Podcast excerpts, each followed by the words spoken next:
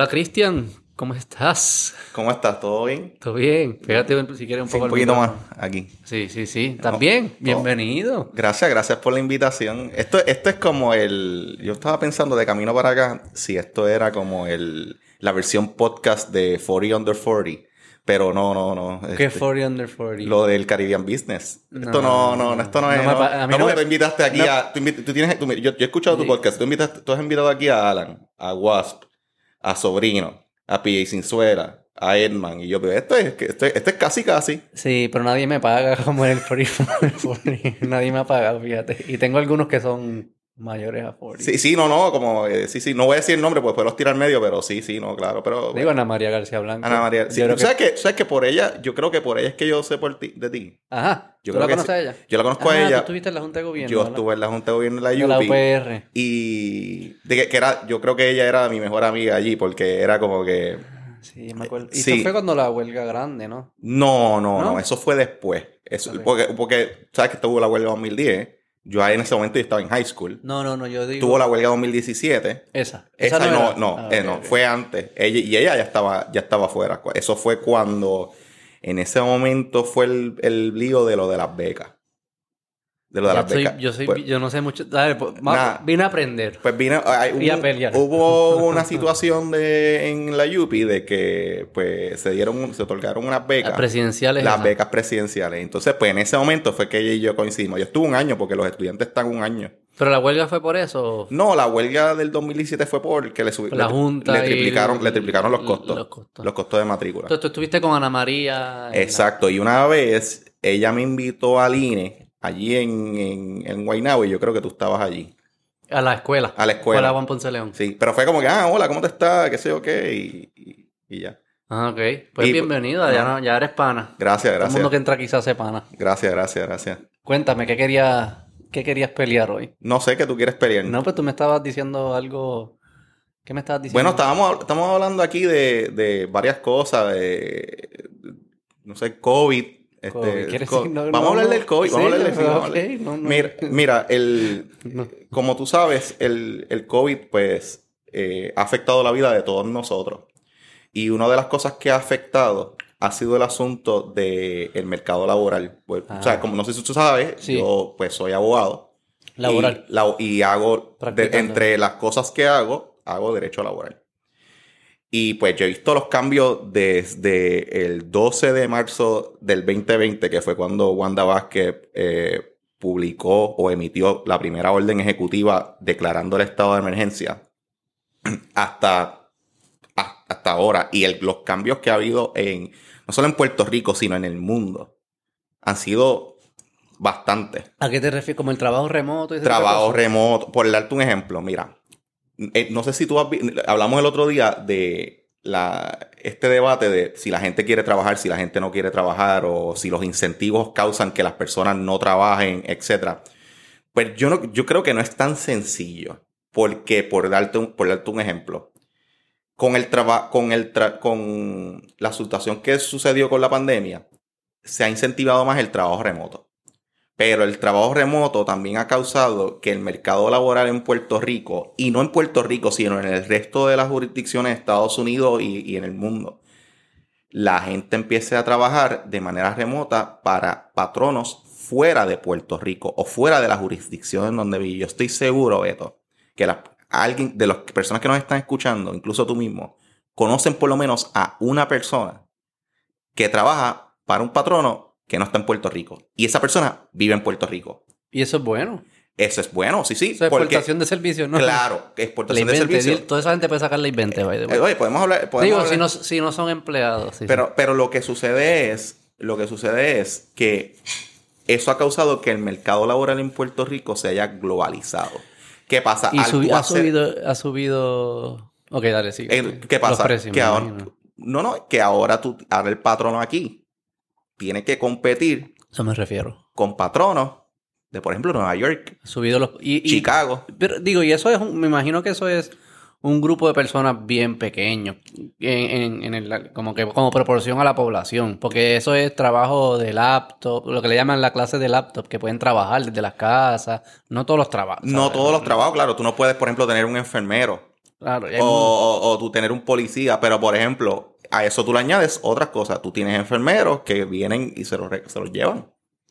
Se los llevan a, a, otra- a otros sitios se los- se- y, y van. Eso siempre ha pasado. Eso siempre ha pasado, pero ¿Está pasando más ahora, tú crees? yo creo que sí, ¿Por por, qué? por el asunto del tienes, co- esta- por el ¿Has visto números o algo? Bueno, por el asunto del COVID. Acuérdate que con Ah, el pero asunto... por la necesidad Por la la- necesidad, de- exacto. Entonces, ¿qué pasa? Tú tienes Sí, necesidad sí, aquí, sí. pero ahora tienes más necesidad y, y hay incluso, por ejemplo, de- de- en el términos de, enfermería y eso, enfermeros que un, un- están dos, meses trabajando en Arizona, dos meses trabajando en Texas y así. Y, le, y se ganan más. Exacto. Y a, a eso le añades, por ejemplo, también, antes tú tenías mano de obra eh, extranjera que trabajaba en Puerto Rico. Con el asunto de Trump y las visas, eso también, el flow de personas entrando a, a- a los Estados Unidos se ha limitado. Entonces tú tienes menos gente ahí también. Más tienes el asunto de los nacimientos y del asunto de los... Por ejemplo, O sea, tú dices que hay menos gente disponible. hay menos gente disponible, por darte un ejemplo. Eh, en el 2016 fue el primer año en Puerto Rico que hubo más muertes, desde hace mucho tiempo que, que había más muertes que nacimientos. El año pasado, Sí, pero esa gente no trabaja, Cristian. el año pasado, es un bebé de un está año. bien, pero poco, pero, No trabajo. pues. pero te da una tendencia de cómo iba dirigido, de cómo se iba reduciendo poco a poco, Ok, porque llegamos a ese punto porque venía una tendencia. porque venía una pues, tendencia. eso es- y entonces también tienes, por ejemplo, otro entonces la emigra y también la emigración. La emigración. Otro, ejemplo, otro asunto es que, por ejemplo, el año pasado creo que fue la Cámara de Comercio OMIDA quien publicó un estudio que el año pasado fue, eh, se vendieron más pampers de adultos que de niños. ¿Cómo es? El año pasado, creo que fue MIDA o la Cámara de Comercio, uno de los dos. que vendi- sí, sí, se vendieron, se vendieron más pampers de adultos que de niños. Parece que la gente escucha. Porque ya la gente como se lo está poniendo más joven. Entonces ya te estoy dando tres factores. Te estoy dando trabajo remoto, globalización, te estoy dando exportación de personas que se van afuera, te estoy dando el asunto migratorio, te estoy dando el asunto de que hay, hay menos gente naciendo y también, te, y también tienes otro asunto. Pero Eh, esa gente está trabajando. O sea, el que está trabajando para afuera está trabajando. Es alguien empleado. Claro, pero entonces ahí viene el asunto de que tú tienes falta de mano de obra para ciertas industrias en Puerto Rico. Que paguen Por- más. Ese es, el, ese es el debate, porque hay gente que está diciendo, ah, es que no pagan suficiente. Hay gente que está diciendo, no, no, es que aunque paguen suficiente, no hay mano de obra disponible. Es, es un debate, por ejemplo, No, no, pero, pero, pero, pero. Si es, si es, porque hay, hay do- estamos mezclando dos cosas. Yo creo que si es del universo de las personas que ya están empleadas, eso tiene, la razón para que se mueva a un trabajo nuevo probablemente es que le paguen más. O le guste más, pero en general que le paguen más. Las personas que no están empleadas, que están desempleadas, esas personas, ¿por qué no están entrando a la fuerza laboral? Eso, eso sí se puede explicar por el dinero que, se, pero que eso, está llegando. bueno, pero eso es, eso es otro factor más. O sea, si vamos a suponer que sea más rentable para una persona no trabajar y quedarse en su casa. Vamos, vamos, a, vamos a actuar bajo ese supuesto. Sí, sí. Yo- no, eh, no todas las personas están en ese universo. Eso es otro factor más que tú le puedes añadir. Claro, sí, sí. Otro, es otro. Es otro, y pero son no es- poblaciones distintas. pero no es el factor determinante. Del, to- del ¿De qué total, cosa? de las personas, de por qué las per- por qué hay este, lo que le llaman el, el- la escasez de mano de obra en Puerto Rico. Recordemos también que, eh, por ejemplo, en Estados Unidos tú tienes la gran renuncia de gente que se está moviendo de trabajo. O sea, son diversos factores Claro. que han causado que ahora mismo, pues, por ejemplo, tú tengas gente, eh, patronos en Twitter o diciendo, ah, es que no, no, no, no, no, no. Tú sabes que o tenga gente en Twitter que la que no consigo empleado o, o tú el letrero, pues mira, no es, no es un asunto, o sea, aquí los patronos han su, es- están subiendo. Y no es solo salarios, también es. eh, eh, o sea, no todo el mundo sabe hacer esos trabajos. Entonces, si tú tienes. eh, si tú tienes que los empleados que saben hacer el trabajo que tú necesitas lo están empleando afuera, esos vas a tener que pagarles más. Por- Y dices, ok, pues no le puedo pagar pero más. Déjame encarece- buscar de un pool de gente que no tiene ese eso- talento. Pero también eso encarece los costos en Puerto Rico. Porque, por ejemplo, tú tienes el asunto. Por ejemplo, yo, yo desde un punto de ¿Qué vista. cosas, ¿Qué cosas es eso que encarece los costos? Por ejemplo, si yo te. Ok, vamos a suponer que yo tengo un negocio de hamburgers. Sí. eh, qué sé yo, eh, o un sitio de tripletas, la- las tripletas cristian, o las tripletas cristianas, para ponerle un nombre funky. Ese Exacto, las tripletas cristianas. Este. Iba a decir un chiste, pero me, voy a- me lo voy a. Puedes decir, aquí se puede decir Sí, todo. sí, ¿verdad? Sí, sí, sí. En donde. Dale, dale, date media hora para que veas cómo empieza. En donde el pan sabe a. Nada, el punto es que. El punto es que. si yo tengo que subir el costo de lo que yo le estoy pagando al empleado, porque tengo que pagarle más para poder tener un empleado, eso tú le tienes que subir, por ejemplo, el aumento en la luz, el aumento en varias, en varios servicios, la gasolina, la inflación. Por ejemplo, ahora el Pero pan- ¿cómo que el aumento en la luz? Si tengo que pagar más empleado porque tengo que pagar más luz. Porque, bueno, no, no es que una cosa, es que se juntan todos los factores a la vez. Sí, porque sí, tú hay tienes... una inflación. Hay una inflación. Claro.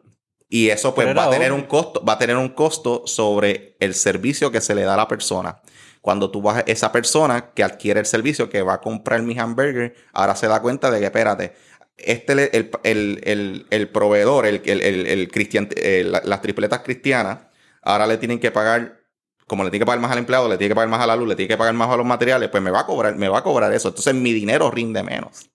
Claro, Eso es inflación. Esa es la Sí, definición. esa, esa es la inflación. definición. Pero entonces- Pero la razón que sucede inflación, que está sucediendo en todas partes del mundo. Claro, porque hay una, so- hay una demanda de servicio y de cosas. Tuvieron, No, no, no, es porque eh, se, se tiró más, más dinero, se tiró mucho dinero a la economía por distintos planes. No estoy diciendo que fue sabio o no, yo no, no soy macroeconomista, pero se tiró mucho dinero a la economía cuando estaba bajando la productividad, en parte porque estabas diciendo a la gente no puedes Pero trabajar. el consumo va, el consumo subió a, co- a consecuencia Sí, pero- de eso. pero lo Porque que- acuérdate por Sí, la- pero, ¿verdad? Pero lo que hace que la inflación, que exista la inflación, es si la, la cantidad de dinero está aumentando a un ritmo mayor que la productividad. Y productividad llamado como, piensa más como en tecnología, como en, en- necesitaba, eh, necesitaba una hora, piensa en el carro y el caballo.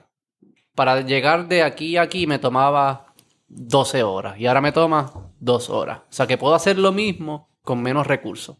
Eso, eso es lo que es, cuando dicen aumento en productividad, eso es lo que están hablando. No es consumo, eso no aumenta la productividad.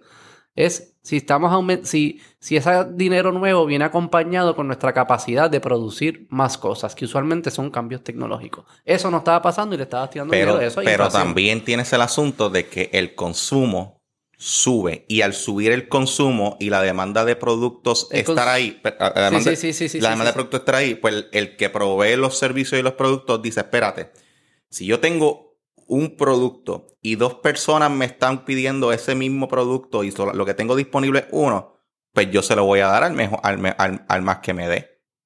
Claro, pero deberían su- surgir nuevos productores para vender. Claro, pero como no ha habido, como, como ha habido, como la, la industria de producción estuvo paralizada básicamente por un año completo, todavía no ha estado up to date. Por eso es que tú tienes, por ejemplo, escasez de carros, escasez de productos. Tú vas a la, a la- a- tú también tienes el asunto de que Pero escasez porque aumentaste la demanda por, tal- por tirar tanto dinero. Es- eso es, es- lo sí, que es por inflación. eso- o sea que la productividad, eso es lo que estoy demanda. diciendo. La productividad no se quedó igual y de repente hay más demanda porque hay más dinero. se quedó igual o hasta disminuyó.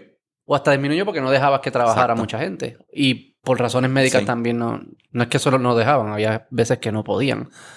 So que esa, sí, yo- pero es que estamos, sí, yo estoy de Sí, acuerdo sí, que, no, existe, estamos- que existe inflación, pero lo- la parte de la escasez, yo no tengo problema.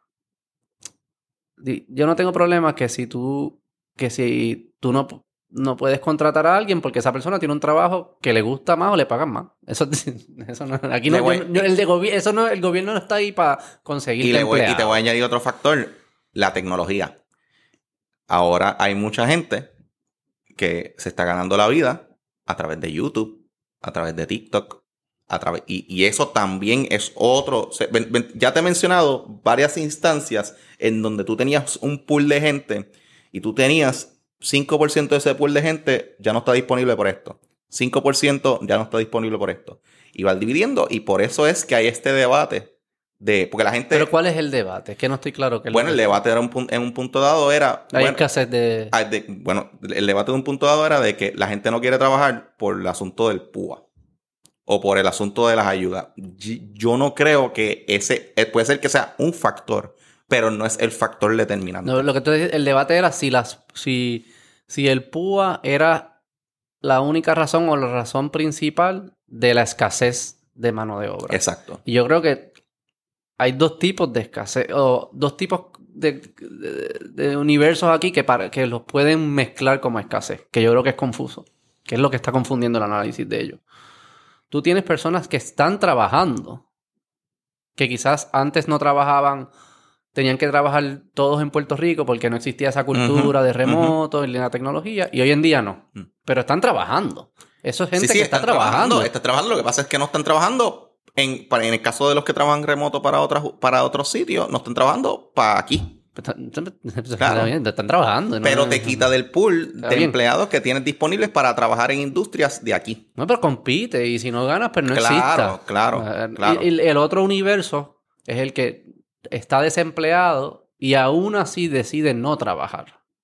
Y ese, con las ayudas, el- a ese grupo sí tú puedes hacer la hipótesis de decir, con las ayudas que vinieron, eh, fue ot- otra motivación para no decidir no trabajar. Los ayudó a durar más tiempo sin trabajo, lo que fuese, o era dinero por encima de lo que ya recibían. No sé, yo, pero ese universo sí, probablemente tú puedes hacer un argumento fuerte y probablemente probar que el PUA influenció mucho en que esa mano de obra no, no se insertara en el mercado. Y a eso tú le añades el asunto de la inmigración, le añades el asunto de, de otra, de, o sea, yo, Sí, sí. Son, son más, yo creo que son más allá de dos pools. Ok. Yo creo que hay varios, hay como Digo, seis sí, o pero siete. los de inmigración ya no, ya no están aquí, ya esos no están. Por eso, pero para efectos prácticos, lo que te, yo- y ahí que yo creo que hay la diferencia entre tú y yo, de, de la apreciación, es que los que están trabajando remoto, para mí ya no están disponibles.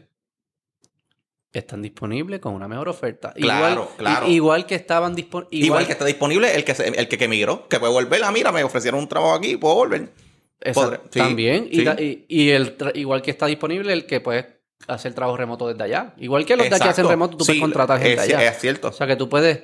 Es más, probablemente yo puedo decir que hay, tú tienes acceso a más talento. Este es el momento en la historia humana que más acceso a talento tienen los empresarios. Porque en el la mercado, historia del mundo. el mercado de- laboral se ha globalizado. Eso, o sea que están comiendo mierda, especialmente las industrias y servicios que pueden usar ese tipo de talento. Yo entiendo, si tú estás corriendo en un hospital, eso es distinto. Eso yo lo entiendo. Y lo de la pandemia, eso fue una distorsión grande, una emergencia. Eso yo lo entiendo. Pero hacer industrias que, que sea de, de anuncios, publicidad, todo lo que es servicio. Legal, algunas cosas, consultoría, todas esas cosas. Tú tienes el Pero- pool del mundo para hacer todas Pero esas esto cosas. también va a traer el asunto de la automatización. Porque tú sabes que había otro debate de, de, ah, sustituimos a las personas por máquinas. Yo pienso que ya el camino está abierto para que la gente, para que las grandes corporaciones, incluso las industrias en Puerto Rico, hagan un push grande para la automatización, porque como no vas a poder llenar eso o no tienes los recursos para a lo mejor competir con reclutar a alguien de otra jurisdicción, que, o que ya estás trabajando para otro sitio que a lo mejor pagan más, pues va a haber un push a la automatización. Mm.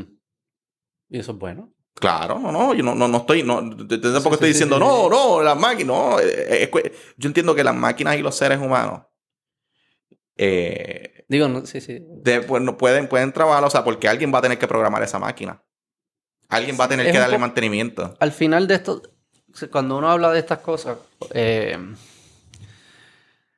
eh, todas estas conversaciones de las tecnologías que van a, destruir trabajo, siempre se tiene, cada vez que viene una tecnología nueva. Eso no quiere decir que la próxima vez no sea más catastrófica que el pasado, pero siempre ha habido esa amenaza. Y cuando hacían, antes cuando uno llamaba estaban los switchboards y los operadores y eso, y eso no existen. Y me imagino que en su momento, diablo, ¿qué vamos a hacer con todos estos operadores? Se encuentran nuevas, nue- nuevas funciones. Ese, yo creo que la, la razón por la cual nuestra vida hoy es como es, que es mucho menos precaria que la vida de nuestros antepasados, es por la tecnología y todo lo que podemos producir utilizando máquinas. Los países que son usualmente los más pobres, eh, ellos, una de las métricas que usan es cuántas, eh, y lo he mencionado antes, cuántas, cuántas, cuántas personas tú necesitas para producir la comida del país. Cuando éramos bien pobres, tú producías lo que tú te comías. Tú producías quizás lo que tú y tu familia se comían. Hoy en día, un agricultor en un país eh, avanzado produce lo que comen un millón de personas. O sea, y eso es por tecnología que lo hemos logrado. O sea que todas estas tecnologías, yo creo que al final lo que abren nuevas oportunidades. Las transiciones son las que son, son rough. Pero nada, eh, yo, eh, lo veo interesante porque en, en Twitter y en todas las redes sociales se dan unos debates que a veces tú te quedas Que como tú siempre que, estás en Twitter metido todo el día. Mano, es que entretiene. Entretiene y te enteras de todo. Es, bi- es una manera... eh, eh, ¿Y tú crees que es bueno para ti? Saca lo mejor de ti. No, definitiv- definitivamente y, no. Y tú crees, si tú juegas como dos escenarios, como O Cristian... sea, yo, yo, yo, yo, yo he controlado porque, ¿sabes? Pero... No, no te estoy atacando, estoy analizando Sí, sí. porque sabes que yo entro y salgo y qué sé yo. Sí, sí, sí. Y, y es, y es adictivo y es que es, adictivo porque es fun, porque es unas peleas. Pero tú puedes, pero tú puedes identificar unas tendencias. Unas tendencias en cuál es el debate del momento en ciertos círculos. Y no pudiese hacerlo sin Twitter. Yo creo que no. Y es importante saber, es porque yo creo que son, Yo más que creo que tendencias, son como micro tendencias, porque son tendencias que duran dos, tres días. Porque Es son que- bastante es que si tú- irrelevantes sí, pero es que- es cuando miras para atrás. Por ejemplo, si tú estás. Yo pienso que Twitter cubre unas cosas, o en Twitter tú encuentras unas cosas que tú no encuentras en, por ejemplo, lo que le llaman el mainstream media. sí. Sí, y, y hay unas cosas y, unas, y, unos debates, por ejemplo, un, un- un debate que fue el empujo de Twitter y se trasladó ya a lo que es el mainstream media, es el asunto de la, gentrifica, de la llamada gentrificación. Pero eso fue también por la, la muchacha. Pero ella no está. Bianca, Bianca, Gralao, pero, ajá, Pero el, que el video de ella fue. pero el video de el- ella, ¿por dónde se hizo? El catari- en Por- YouTube. En YouTube y en, y en, y en TikTok. Porque ella- pero podías verlo por YouTube. Es lo que, sin Twitter podías llegar a ese video. Sí, pero el video yo pienso que tuvo la resonancia, o sea, el impacto del video llegó a Twitter. Y eso hizo, sí, y, es, y, ese, y, es, y eso hizo que, por ejemplo, ahora tú tengas periodistas de los medios tradicionales discutiendo ese tema. Pues lo que te digo, si sin Twitter, en este tema, No estaría en discusión.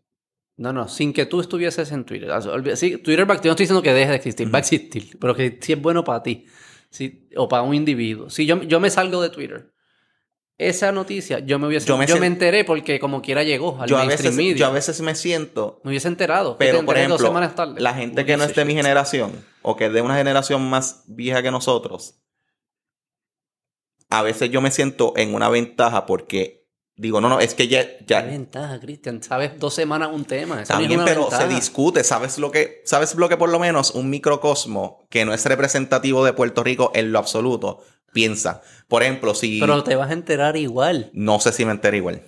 Yo pienso, yo, yo pienso que no. Esa que. pero, pero, pero, de seguro hay voces.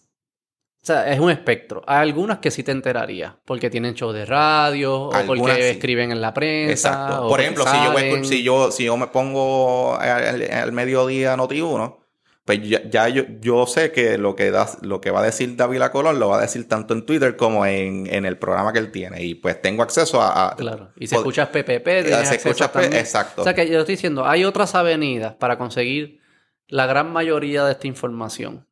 Pero Twitter se convierte en un embudo. Esto, esto parece como una sesión de, de, de 12 steps de Alcohólicos Anónimos. ¡Tú puñeta! Que lo necesito. Sí. La No, no pregunta- neces- yo, yo he cerrado, yo cerré Facebook, o sea, yo no tengo Facebook. Yo lo que tengo, yo Facebook es Twitter, es, Es bien Twitter. malo. es malo, pero es bien pues, malo para ti. Y te lo digo porque yo volví recientemente y estoy adicto. Y las cosas que he visto en mí. He visto que soy más volátil en, en los moods. ok. He visto que le dedico menos tiempo a leer y a escuchar otros podcasts, o sea, otro contenido que es más largo y profundiza más, que es lo que al final me gusta a mí porque entiendo los temas. Este, y tercero, he visto que no controlo tanto lo que yo quiero pensar ese día. Y Entonces me impone, me impone el tema. Pero por ejemplo, y eso no me gusta. Pero por ejemplo, y a lo mejor son las páginas también que yo sigo, o por darte un ejemplo, yo tengo que estar pendiente todo el tiempo a legislación que se aprueba, decisiones que que, que, que y no tentaría... si- Yo pienso Twitter- que en Twitter me entero primero que mucha gente. y, es importante enterarte cinco minutos antes. Sí, full. ¿Por qué? Porque, por ejemplo, si hay una normativa, por ejemplo, un cambio a una orden ejecutiva o un cambio a una normativa de OSHA, por dar un ejemplo, o un, protocolo de salud, yo, te, me- yo hay veces que me he enterado por Twitter y yo así mismo cojo, mando un email a la oficina, digo, mira, esto salió. No, porque esos son todos canales oficiales. O sea, tú me estás diciendo a mí que, que OSHA, Departamento de Salud y todas estas Sí. agencias públicas Pues a lo mejor porque... únicamente sacan por Twitter la... No, a lo mejor no sacan por Twitter, pero por ejemplo puede ser que Noticel o puede ser que Microjuris o algunos medios lo pongan, porque yo no estoy todo el tiempo verificando todas las páginas, pero, eso esta- se convierte en un feed, no- se convierte en un, en un alert de, de la- de las cosas que están pasando. Pero, ¿y, esta, y estas agencias no les envían directo a las, a, a- a las compañías? Por ejemplo, cuando las órdenes ejecutivas se publican, para nada en lo absoluto. Yo, yo- yo me entero literalmente porque yo entro y estoy monitoreando y porque es parte de, de lo que yo hago. Pero ellos no le mandan un... Por ejemplo, le- viene eh, el gobernador y envía una, y emite una orden ejecutiva o, o el protocolo de salud que ahora regula básicamente eh, las relaciones obrero-patronales en términos del COVID, de- de- establece las reglas y ¿Cómo todo. es? Hay en Cambió, salud. cambió ahora. Todos los- todas las semanas cambia. Todas las semanas aquí se emite una Salud orden. es el que... O, eh, el gobernador lo forta- Fortaleza o Salud. Una de las dos. Tiene la potestad de regular, regular cosas, o sea, establecer protocolos, establecer órdenes ejecutivas Ajá. Que, por ejemplo, ah, la cuarentena, el Sí, sí, eso aislamiento. sí, eso sí. Pues eso, y eso cambia constantemente. Ah, ahora se le va a requerir el refuerzo. Ah, ahora tienen que estar 10 días, no 14 días, etcétera.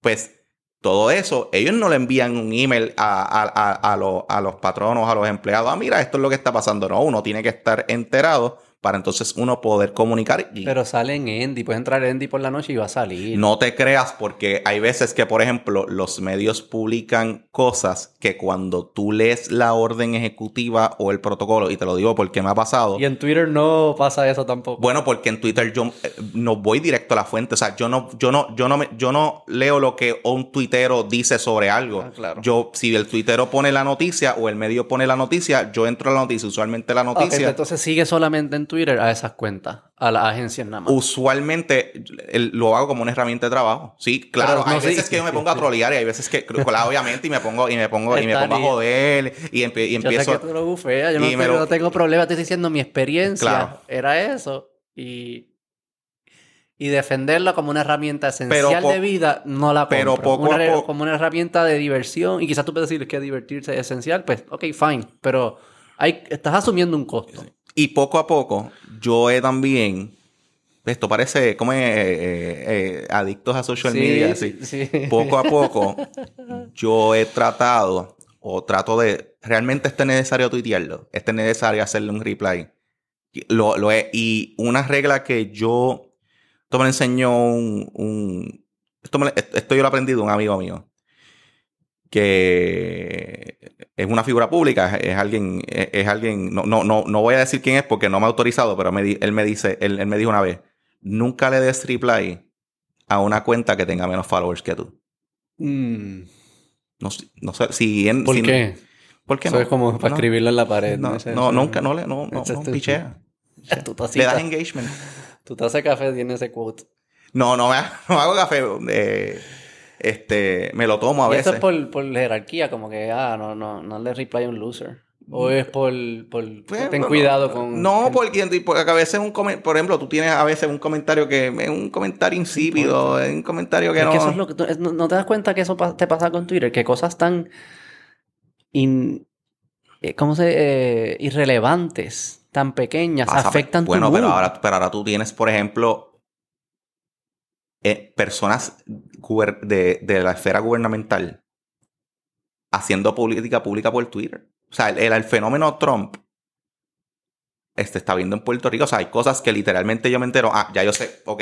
Este, este proyecto de reforma laboral está, está probándose sobre, está sobre el panorama. ¿Qué tuiteó este? ¿Qué tuiteó el otro? Y ya tú vas sacando cómo, cómo se van alineando las estrellas. Mm. Y tú, pues va, ya, ok, pues ya yo sé cómo, cómo va por la. Por ejemplo, un- no, no es Twitter, pero por, pero por darte un ejemplo, eh, Tomás Rivera Chats. Mm. En Facebook. En Facebook es, pero, pero es- eh, ya tú sabes por dónde va eso. Cuando Pero va a llegar por WhatsApp, Cristian. Te lo van a enviar. Confía puede ser, hay veces que le envían, hay veces que le Confía envían. en tu corillo. Eso es Esa es, cierto. mi, esa es mi moto. Yo confío en mi Pero hay corillo. cosas mi que, por corillo ejemplo, es mi filtro. pero hay- Ellos me van a enviar lo que ellos quieren Pero, que yo sepa. pero hay cosas que el corillo no te va a enviar, no te va a enviar porque pues tú no, no. tengo que saber. Hay cosas que sí yo tengo que saber. que tú quieres saber todo. Tengo que saberlo todo. O sea, eh, infor- la información es poder. Y hay veces que hay información No hay innecesaria. información de más. Información no es poder. Yo pienso que sí. Es la capacidad de usar la información lo que te da el poder. Y para, te- para poder utilizarla, para, poder, para que sea útil, tienes que procesarla, entenderla. Y para eso necesitas tiempo y necesitas concentración. O sea, yo creo que hay gente que sabe. Es más, los, los- los- los científicos, y es- muchos de estos científicos tú te das cuenta que ellos saben un montón de una cosa. Y saber más de otras cosas no les da más poder. O sea, les da más poder saber mucho de esa cosa. O sea, que no, no toda información es poder, así en el absoluto, en el abstracto. Ah, como que Pero en términos, tírame, tírame, tírame, pero en términos generales, si tú tienes información sobre ciertas cosas, tú tienes información, tú puedes tomar unas decisiones basadas en la información que tú tienes. Claro, sí, sí, sí. Yo no estoy diciendo que información no es importante. Por Pero ejemplo, eso no significa por ejemplo, que si yo voy- información si- infinita si yo voy a litigar-. Si yo voy a litigar un caso, por dar un ejemplo, yo supongamos que estamos litigando un caso, me estoy preparando para un caso. Mientras más información yo reciba de ese asunto, más capacidad tengo yo para poder defender a mi cliente. Pero no al infinito. No, no, no si te empiezan a decir... Ah, bueno, si no tienen la razón, no tienen la razón. No, pero, no, pero si te empiezan a decir... Digo, no, no, no, una cantidad infinita de información. Si te empiezan a decir... Ah, él le gustaba las tenis... Él era 6'7 cuando tenía 7 años y después se cayó corriendo y, y entonces se dio un golpe en la rodilla y le pusieron una curita, lo picó una abeja, le dieron antibiótico y te, empie- te empiezan... Esa información tú no la quieres. No es... Digo... No, no, no. No toda la información. Porque tienes que entender que procesar información tiene un costo. O sea que si, yo, si yo empiezo a aceptar información y empieza a, a entrar más ruido, pero si él me dice, por darte un me- ejemplo, me- me- se, me, se me va a hacer, voy a tener, voy a- es peor que recibir la información que yo necesito. Estoy en un lugar peor porque necesito entonces ahora procesar un montón de información para saber cuál es buena para entonces entenderla. Hay un costo en la sobreinformación. Yo no creo que al infinito. En un caso tú no lo aceptarías. Todo. Imagínate que te digan exactamente todo. Todo lo que le pasó cada segundo de su vida. Todo lo que él pensaba cada segundo de su vida. Y te No, lo digo que Cristian, claro. dale, ahora gana el... Pero, es peor, pero, pero, sales pero, peor. pero tiene que haber un punto en donde tú tienes que estar preparado o tener el conocimiento sobre unos asuntos básicos, incluso tener un conocimiento que a la hora de tú discutir con alguien, como por ejemplo yo estoy aquí, pues yo, yo vengo, o sea, yo, yo estudio, o por ejemplo, yo, a- puede ser que discutamos algún tema que yo no sé absolut- absolutamente nada, pero por Eso lo es lo que menos... usualmente hacemos en este Eh, podcast. sí, no, yo lo- pero, pero puede ser que si tú me preguntas de un tema o yo te, pues, mano, te voy a poder contestar porque precisamente tengo la información sobre ciertos asuntos. La información precisa, la información que es útil. Eso es a lo que me refiero, que Y, way, mi experiencia y- y- claro, y- con Twitter es que yo puedo decir, sí, es que recibo, es, recibí estas cinco cosas que son bien importantes para mi vida. Pero también recibí estas 1500 que eran mierda. claro, pero tú vida. picheas, tú también no No, no, pero son la- están ahí, me están afectando. Y la pregunta que yo me tengo que hacer es, ¿yo puedo tener acceso a estas cinco cosas importantes de una mejor manera? Y la respuesta es que probablemente sí, porque puedes tener acceso a ellas dentro de Twitter y quitas las 1500. Esa es una forma. Puedes tener acceso a esas fuera de Twitter. Quizás te enteras una semana tarde o cinco minutos tarde y eso depende de para qué quieras la información, puede que tenga impacto y se, ana- sabe, se analiza caso a caso. Pero esa es, la, esa es la pregunta que yo me hago con todo esto. Yo no puedo asumir que estar con... Porque entonces diría, pues tengo que estar conectado a Instagram, a, a- a Instagram, a Twitter, a Facebook, a YouTube, a WhatsApp, todo a la vez porque sobre Pero, información Insta- es por, bueno. por ejemplo, Instagram es más entretenimiento que otra cosa. Pero eso es información también. Eh, Bueno, los que trabajan en advertising, de seguro ese es su Twitter. Tienen que saber las modas, los trends que están pasando, los colores.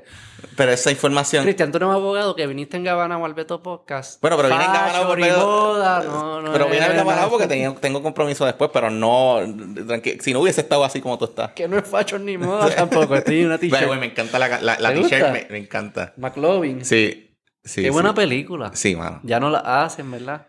Supongo que ahora son políticamente incorrectas. Que- Ahora es el, el cancel culture. Hay que ir a un... spe- De, ¿Qué fue que yo escuché? No un comediante que dijo, no me acuerdo, que era, creo que fue Mark Norman. eh, que tienen que empezar a hacer speakeasies de, de PC. Como que no pueda ver estas Oh, películas. not PC. Anti-PC, sí, sí, Como que, Que tú puedas ir a, esta, a unas barras y ver estas películas y ver yo- este tipo de eh, comedia. no, Hay que es que los comedy ¿Viste- deberían ser el último de. Chappelle? Hace tiempo lo vi, o sea, Sí, un par cuando de meses. Digo, hace, tiempo. Hace, sí, hace par tiempo, par de meses, pero, eh, eh, y, pero viste todo lo que se formó. Sí, no de, tan- empleados, de, pero- emple- de empleados que ¿Tú salieron. no crees que eso es, que es más, más, más grande, es más pequeño de lo que lo pintan? De seguro fueron co- como cuatro empleados. Que ¿Cuántos salieron? O sea, habían fotos y videos. ¿Cuántos empleados eran? Sí, sí, no, no, pero, pero hubo una indignación con lo que. Entonces, a mí, a mí me, es como que vamos a indignarlo. Vamos, ok, hoy no me puedo indignar por esto, déjame indignarme por lo otro. Siempre hay que Siempre hay que buscar. Eso eh, es Twitter. Eso pasa en Twitter. sí, pero yo no busco indignarme todo el tiempo. pero está expuesto a eso. Ah, el día. encuentro, me es un entre- entretenimiento. Ah, mira, ahora están indignados. ¿De qué se han indignado? Ah, la- la- la- hacer de lo de la Ayer estaba, ayer estaba, sí, ayer estaban Esto lleva un indignados. par de semanas. ¿Eso ha durado? Se ha durado por- y va a durar más y va a tener más resonancia. ¿Por qué? Porque. Porque va a seguir pasando, ¿no? Y más allá de eso, ok.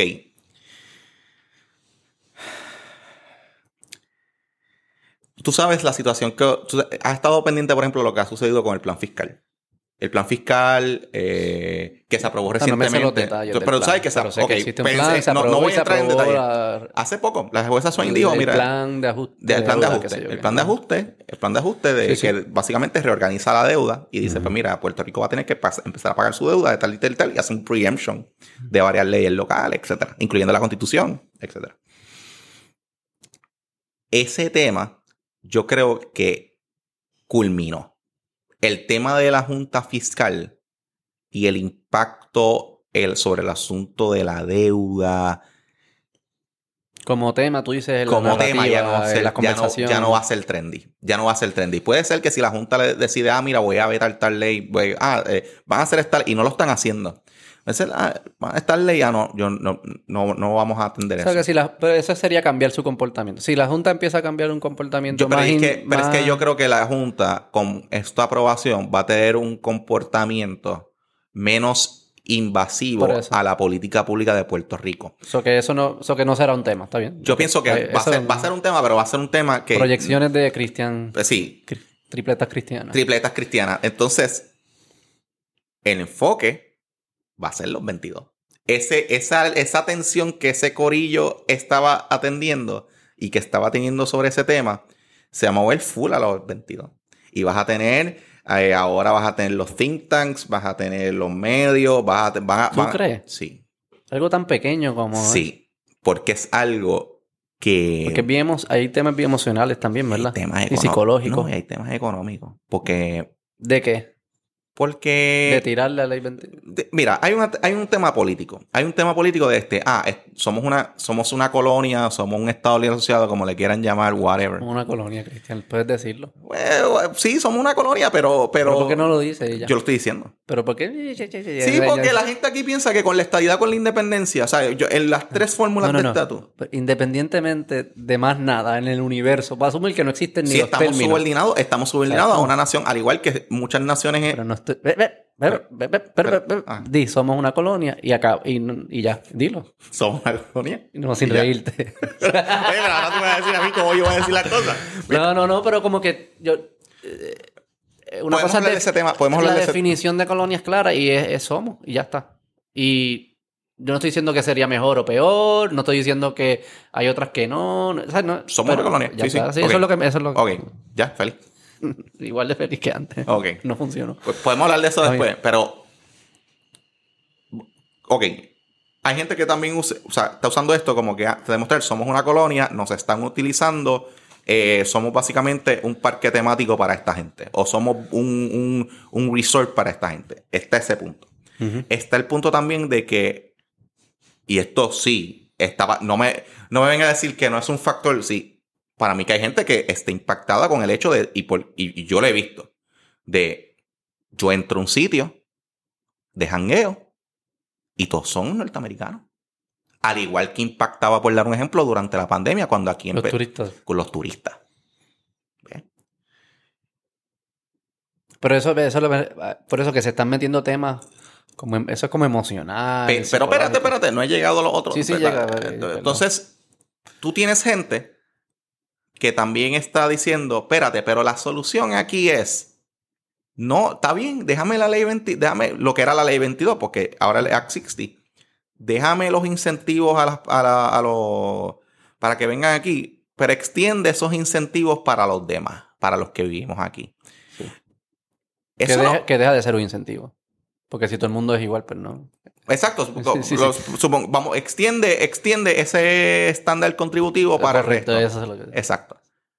Eso no va a detener el asunto. Porque si tú te conviertes en una jurisdicción, si ya como jurisdicción tú eres una jurisdicción atractiva para la gente que no es de Puerto Rico, pues que tú le extiendas no va, no va, no va a ser un detrimento. O sea, la gente va a seguir, va a seguir viniendo. Entonces, está ese argumento de un corillito que quiere, ah, no, no, vamos, déjame empujar esta línea y déjame push esto para que me den ese mismo, ese mismo trato. Y está el asunto también de antes, aquí hay un sector en Puerto Rico que antes eran los más que meaban. Y antes eran los que tenían los chavos y, podían frontear. Mm. Ya no son. Ya no son los bichotes del barrio. Que lo nítido de todo esto es...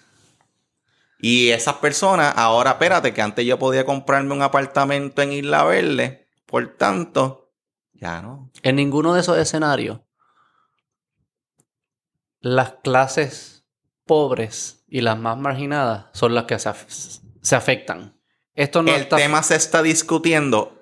Hay gente y, y hay planificadores, etcétera, que te lo pueden explicar porque hay un trickle down de la gentrificación. de la gentrifica. Porque, por ejemplo, el que ya no te puede comprar en Dorado o en Condado, pues ahora te compra, qué sé yo, en, en Parkville, en Guaynabo. Y entonces el que no te puede comprar, el que te compraba antes en Parkville, entonces se va a una urbanización que no es cerrada y el que no. Y, es- y eso, va, eso va afectando eh, hacia abajo. Pero, Eso puede pasar... pero, yo pienso de la que el 22. asunto. Sí, pero, se- hay, pero como se están dando decretos, hay gente que está diciendo, bueno, pero es que tú lo estás incentivando para que esto suceda. Tú estás incentivando Para que no, haya para que ese eso de- suceda, para- pero, pero va a ser una consecuencia. O sea, esa no es la razón por la cual se hizo, pero una pienso, consecuencia pero yo pienso que el asunto y el bottom en line, algunos lugares y el bottom line que se quiere decir, esto se está discutiendo, no porque afecta a la gente pobre. No, no, por eso es lo que me Esto, está, esto se está discutiendo porque hay ciertos sectores que se están viendo afectados con esto.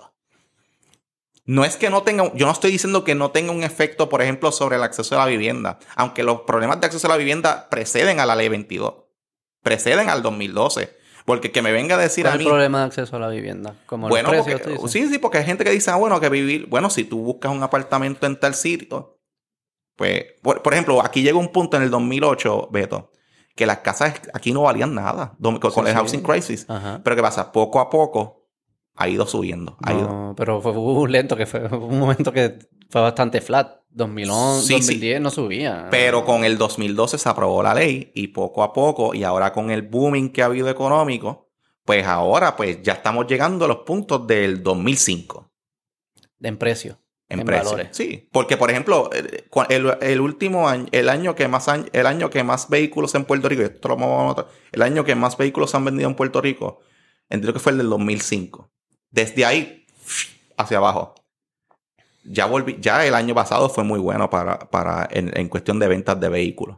Por el- eso es por el dinero que se está Por el dinero que se está dando, entonces, pero eso también tiene, al igual dando y los fondos de pero al igual que hay una inflación en los productos, hay una inflación en los términos de, de, de Pero la razón por la... eh, Y de nuevo, pasa lo mismo en vivienda. La razón por la que suben los precios porque hay más, más demanda que oferta. Claro, eh, además demanda que Y ha oferta, y eso- construido y no en se ha no construido, y yo estoy de, y yo estoy de acuerdo con esa premisa, pero hay gente que dice, no, no, espérate, esta gente, porque vamos a hablar, vamos a hablar claro, y ha pasado porque me consta.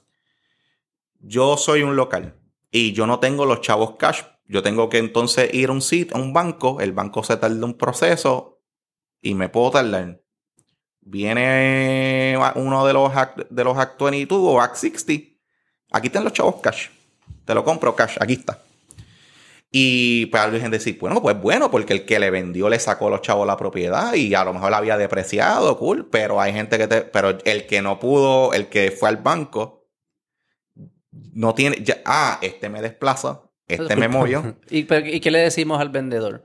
Ah, le eh, decimos, espe- eh, cuando tú decidas... Eso es lo que dice, e- esa es la teoría de Alan Tavera. Alan Tavera, que, con quien he hablado con el asunto y sé que lo has tenido aquí en el podcast, Sí, sí. eh, Él dice, bueno, pero es que si el vendedor le quiere sacar los chavos, pues es problema No, no, del vendedor. ¿Qué esa- hacemos con el vendedor? ¿Le prohibimos que, que le venda? Claro, esa, y esa es la pregunta. Cuando el vendedor... cuan- ¿Quién debe decidir si se vende una propiedad a quién y cuándo?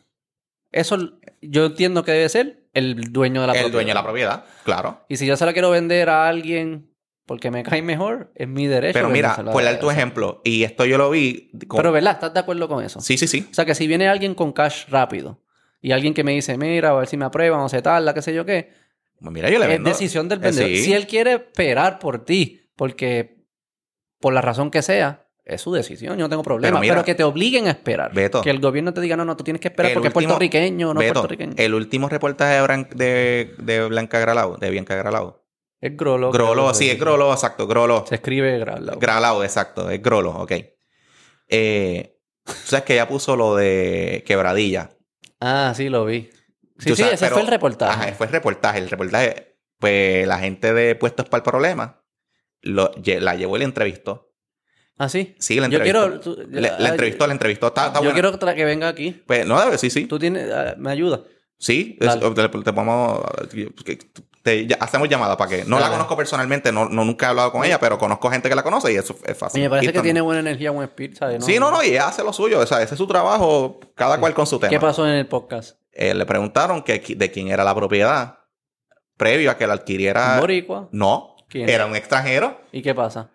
Pues que ella estaba diciendo que estaban desplazándolo al. al Ah, sí, sí, que, o sea, que no todos los extranjeros son iguales. No, no, no, no. Ella, ella, ella, ella no mencionó en ese reportaje que ya la propiedad en sí no le pertenecía a un boricua.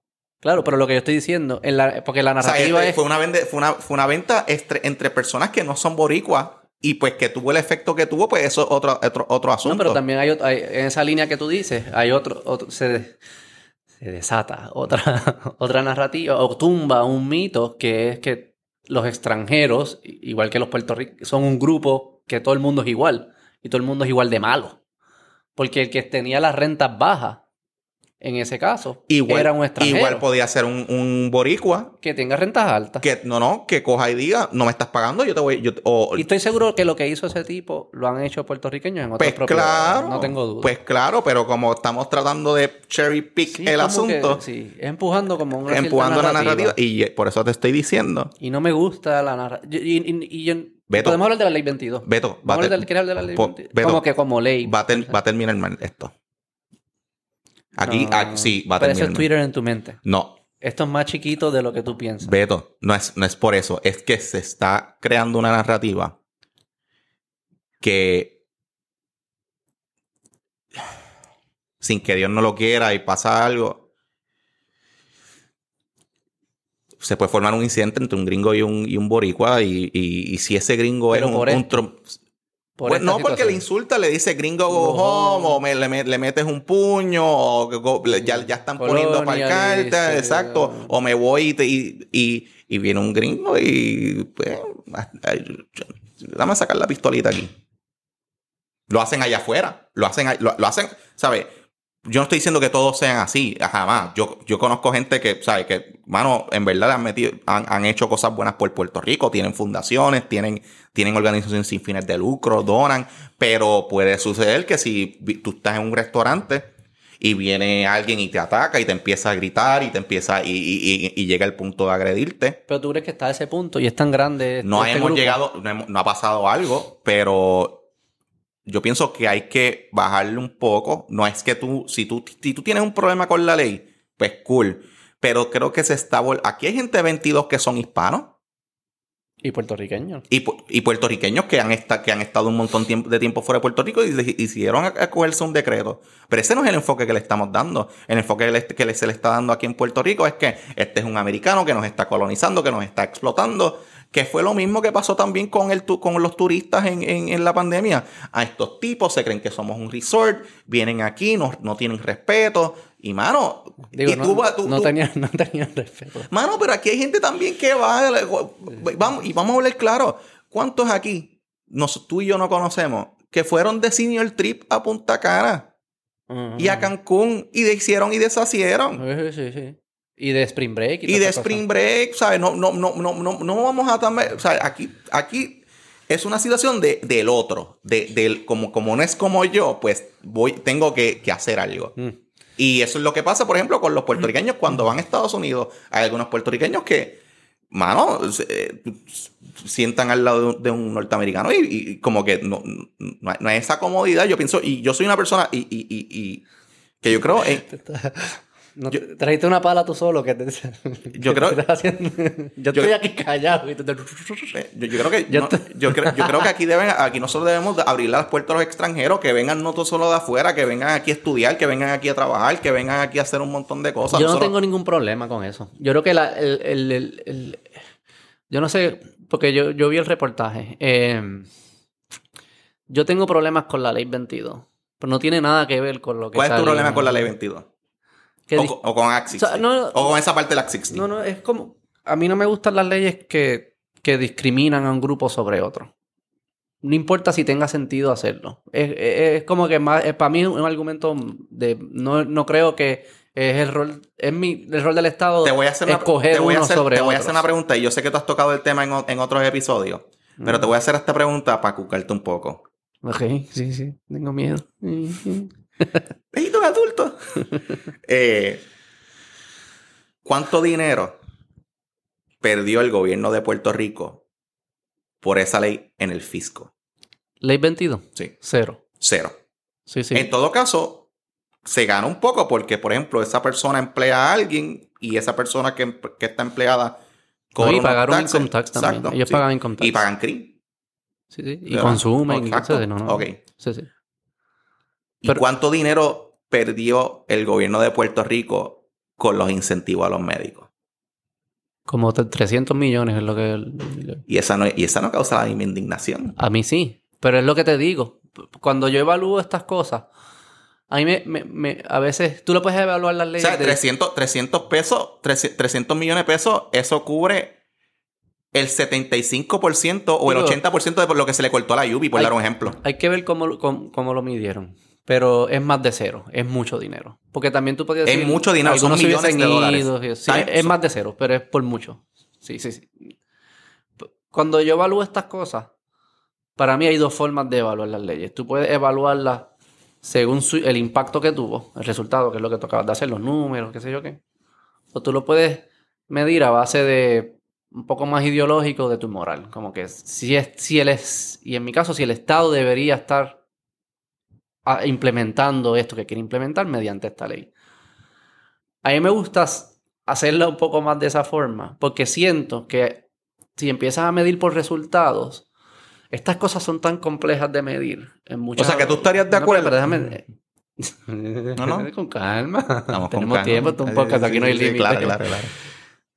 Eh, eh, tú empiezas, eh, primero son bien difíciles de medir y cualquiera que quiera probar uno de los dos lados va a conseguir a alguien que sepa, que sea bueno con números y economista, qué sé yo, va a encontrar un paper que apoya su, su posición. Y no, no estoy diciendo que esto se parece, pero tú, obviamente, tú puedes, estoy seguro que tú encuentras economistas que defendían la esclavitud como una ley importante para el desarrollo económico del sur de los Estados Unidos. Estoy 100% seguro que había papers y hasta libros y profesores que lo decían. El hecho de que eso, aunque fuese cierto, que no es cierto, pero aunque fuese cierto, esa ley de la esclavitud no debería existir. Porque es una ley que en base viola con los derechos del, Ujú. del individuo, de las personas, y lo juzga por raza, por whatever. Lo que estoy seguro que tú estás de acuerdo. Entonces, cuando yo veo la ley 22, yo veo que está haciendo un discrimen. Está tratando a unas personas en, un- en la misma, en, en una misma área geográfica distinto a otras personas. Y para mí eso el Estado no debe hacer. No debe decidir quién se merece algo y quién no. De esa forma con una ley. Por eso es que yo estoy en contra de la ley 22. El reto que yo veo que existe es como, si yo quisiera como que impulsar que cambiara la ley 22 por, porque moralmente no estoy de acuerdo con ella. Yo hago este argumento que yo acabo de hacer en las redes y nadie lo, nadie lo va a seguir, no- nadie le va a importar. Quizás la forma que yo puedo impulsar la conversación de ley 22 en términos morales es haciendo, es estas otras narrativas que despiertan estas energías. Entonces lo traigo a la conversación y puedo hacer mi argumento moral. Porque si no llega a ser por eso de Brian tú y yo no estuviésemos hablando de ley que al final del día, que al final del día, que es peligroso, que al final del día, ¿entiendes lo que te digo? Sí, sí, y que al final del día, o sea, lo que tú me estás diciendo básicamente es que tú no te opondrías a que le extendieran ese, ese tratamiento contributivo a los locales y que con eso con eso para ti se resuelve el asunto. El, asunto, el, problema que yo tengo con la ley. No el asunto de, de otro problema. el problema que tú tienes con la ley. Pero ahí yo te digo, ¿y cuánto dinero perdería el fisco con eso? Mucho. No sé, hay que ver el balance, pero sería más. Sería, perdería más de lo que pierde ahora porque, exacto, porque, de eso recauda Entonces, ¿qué, nos, ¿qué alternativa nosotros buscamos para sustituir esos ingresos? Nada, te, lo, estoy, te, lo, estoy, te, lo, estoy poniendo porque, porque estos son debates que yo he tenido con varias personas. el, el, el, problema para mí de medir las leyes a base de resultados es que empiezas a crear, no sé, ah, pues estoy seguro que van a decir, ah, pues nos inventamos otra ley y taxiamos eh, la, cerveza. Y eso es lo que va a pasar. Y entonces, y empiezan a ponerle mil palchos y palchos y palchos. Y cuando tú ves el código de incentivo, es un revolú de mil cosas. Y ese código se hizo después de haber evaluado un montón que existían y las quitaron. Todo esto son palchos y palchos y palchos porque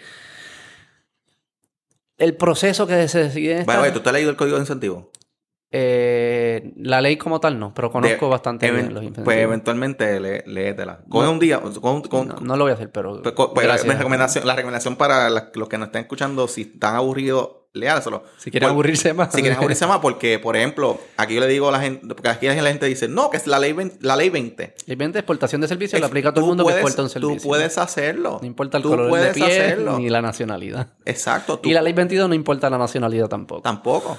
Eh, pero estas leyes, tú claramente te das cuenta que se van creando como que con curitas para resolver un poco. Hice, hice, impulsé esto, creé un, creé un revolú en, otra industria. Ah, pues a arreglar la otra industria. Creaste un revolú en la otra industria. Ah, pues vamos a la otra. Entonces creas un revolú de, de un popurrí de leyes y curitas que al final no, no resuelven, no resuelven y lo que crea es confusión y, te, y lo que crea es demuestra que es un gobierno que está dispuesto a intervenir un montón y los que van a entrar, los que van al desarrollo económico y a fortaleza a pedir que hagan leyes e incentivos, no son la gente ni son los, negocios pequeños, son los negocios con más poder, capturan y le hacen reglas que le funcionan para ellos.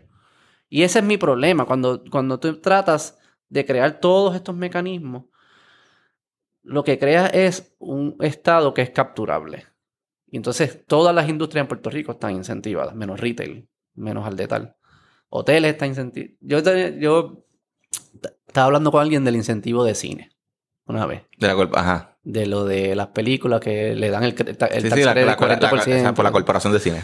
Ajá, ese. Este, yo decía, mira, para mí ese no tiene, no tiene sentido. Cuando hacen los números, no tiene sentido. Eh, y la persona me dijo, pero en esos tus números no estás contando el turismo que viene por, por las películas que se hacen aquí. Yo, ok, como que, que, la gente ve que dice Made in Puerto Rico al final de la película, porque en la película no es ni de Puerto Rico, sino es como que sí, como, como Fast and the Furious, que cuando lo grabaron, Brasil, ¿no? que es Brasil el te cosas.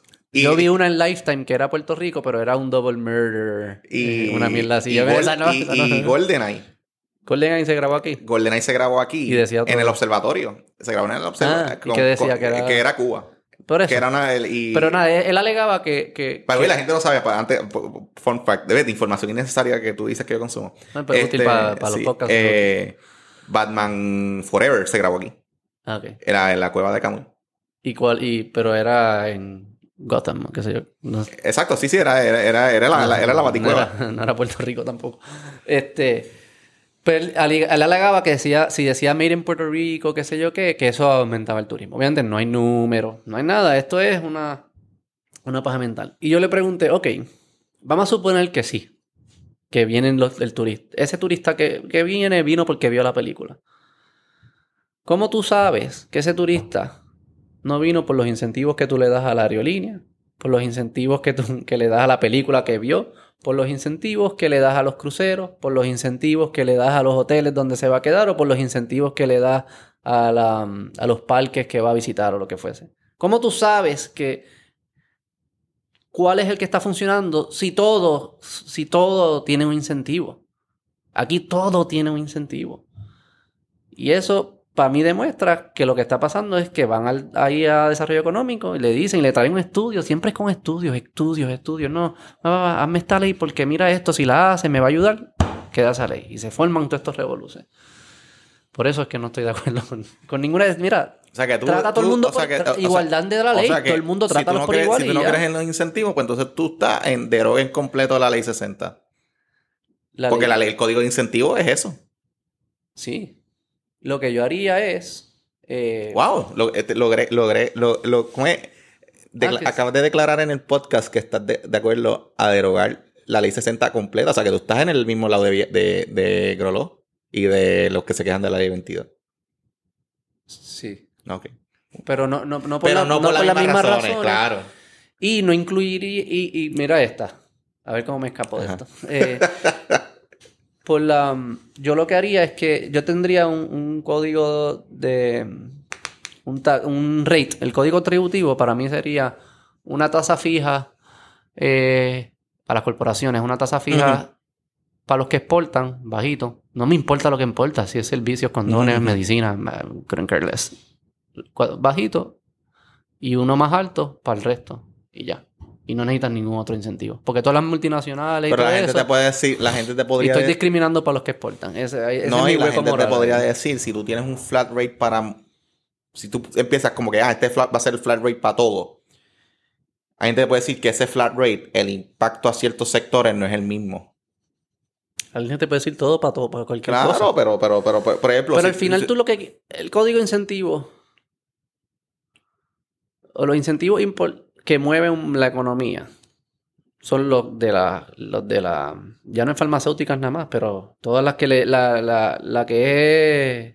ley se- lo que era la ley 73. No sé cómo queda en el código. Pero esas son las que son... Las que donde están las compañías bien grandes. Eh, alguien dice, no elimines el código porque no quieres perder a las grandes. Y yo digo, no, no, no. Es que las grandes todas exportan. ¿Qué tú piensas de la 936? De la sección 936 cuando estaba. Yo era bien chiquito. No, mentira. Pero no, pero bueno, pero... ¿Qué, qué- pienso sobre eso? ¿Qué piensas sobre, sobre, sobre ese punto en específico? Porque hay gente que decía, bueno, eso es lo que convierte a Puerto Rico en un company town, en un, en un paraíso fiscal. Pero yo... ¿Cuál es la cosa de los paraísos fiscales? Yo no, ent- no- no entiendo cuál es el problema del paraíso fiscal. ¿Y por qué ahora está, hay un rate que es global, todo el mundo tiene que pagar lo Eso lo mismo? puedes preguntar a otro invitado que vas a tener en este podcast. ¿Quién? No, no vas a tener a... No, no- vas a tener a Giancarlo. Esquilín.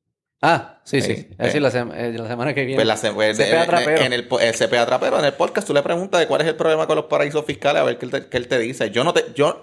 Mira, Pero, pero lógicamente, por ejemplo, ahora que le quieren poner que todo el mundo tiene que cobrar el mismo tax, que tienen el global tax este que se Eso está no va a pasar. No va a pasar, pero la filosofía. la gente me dice, no, que, que aquí Puerto Rico se tiene que mover. No va a pasar.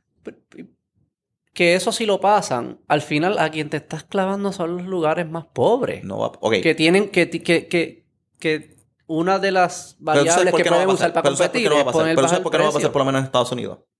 ¿Por qué?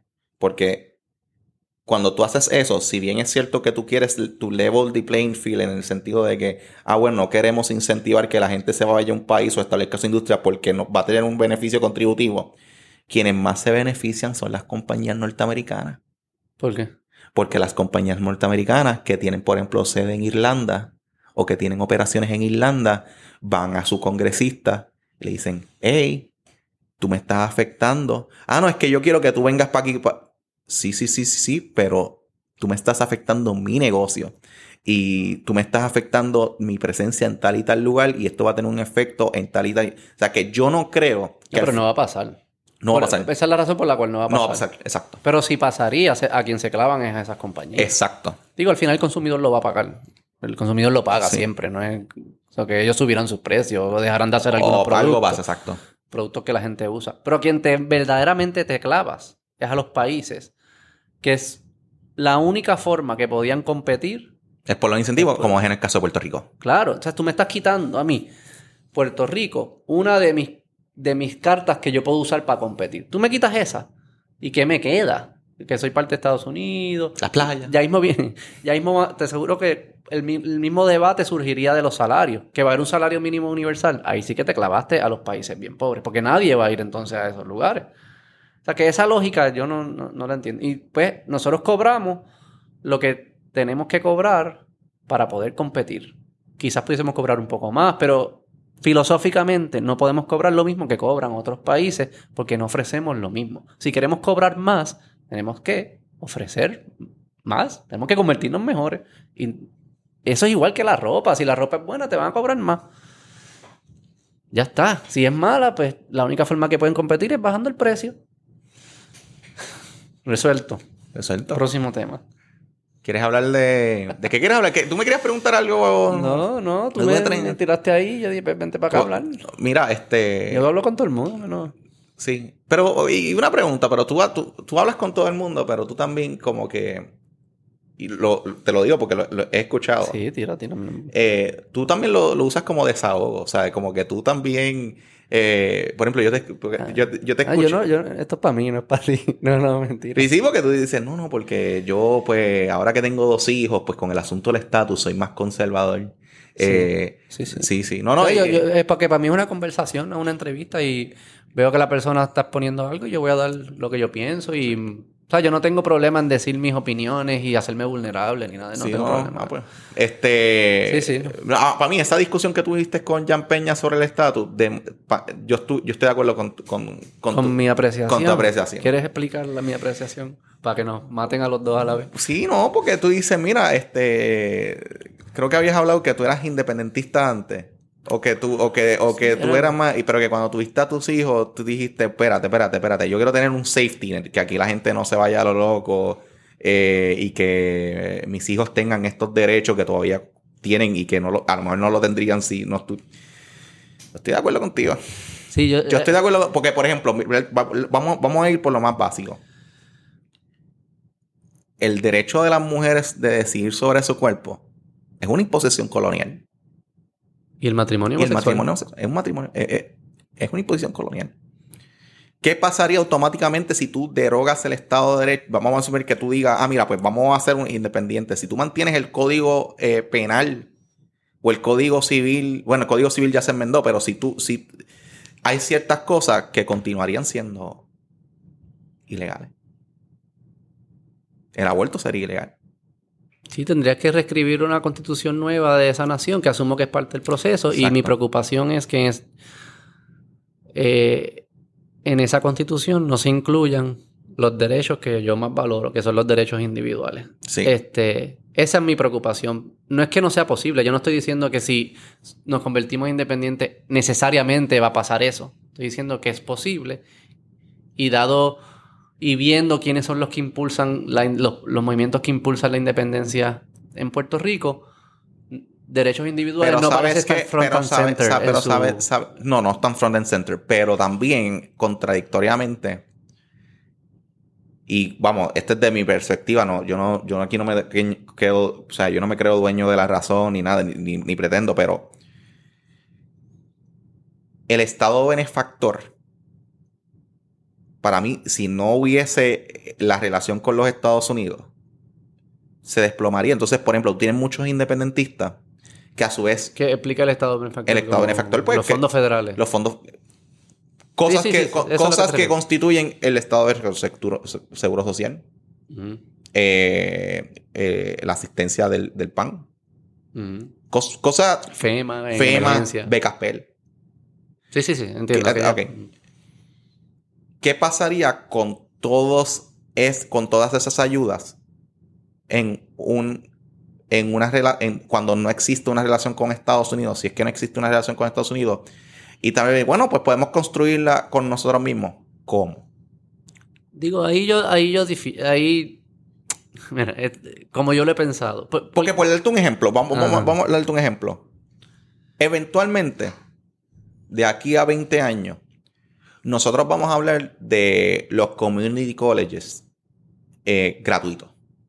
Y mucha gente habla de, por ejemplo, la educación eh, superior gratuita, por lo menos a ciertos niveles, los primeros dos años.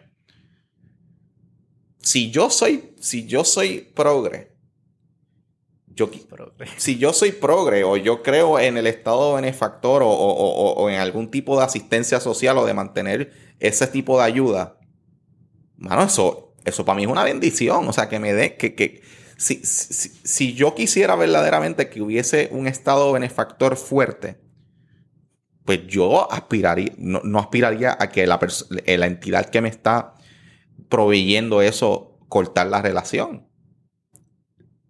Sí, es lo, es lo, lógico. menos que hagas un plan de transición. Entonces, por ejemplo, yo Pero tú puedes convertir... Hay países fuera de Estados Unidos que tienen estados benefactores tan grandes y más grandes. Sí, y son prósperos. O sea que tú, eh, tú puedes construir esas cosas. Tú puedes construir esos países. Esos países existen. ¿Cómo qué país?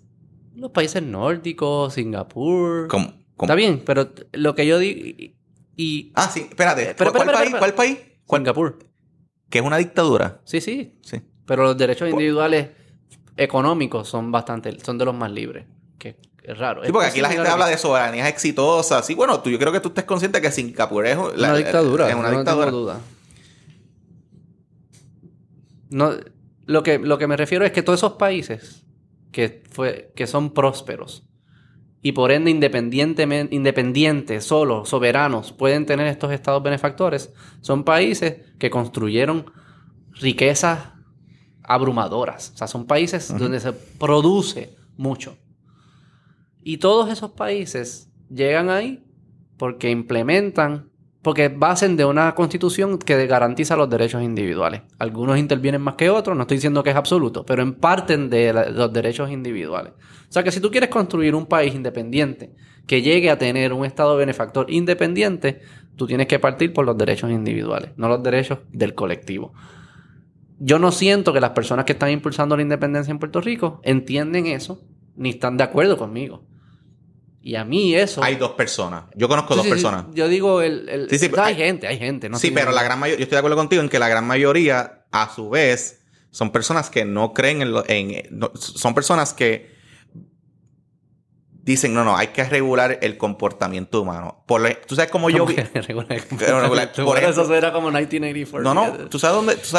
Tú sabes, por ejemplo, a mí la pandemia me ha cambiado, me, ha, me, me impactó. Pero tú tenías, por ejemplo, esas personas por eso es que hay que ser independiente, porque hay que controlar el flujo del aeropuerto. Por eso no podemos controlar. A mí eso. Sí, eso, ah, ok, esos son los independentistas nacionalistas. No, no, pero que también, que también dicen que, porque una libertad individual que yo tengo es la de yo poder coger un avión y viajar y volver. Digo, Australia y Nueva Zelanda están.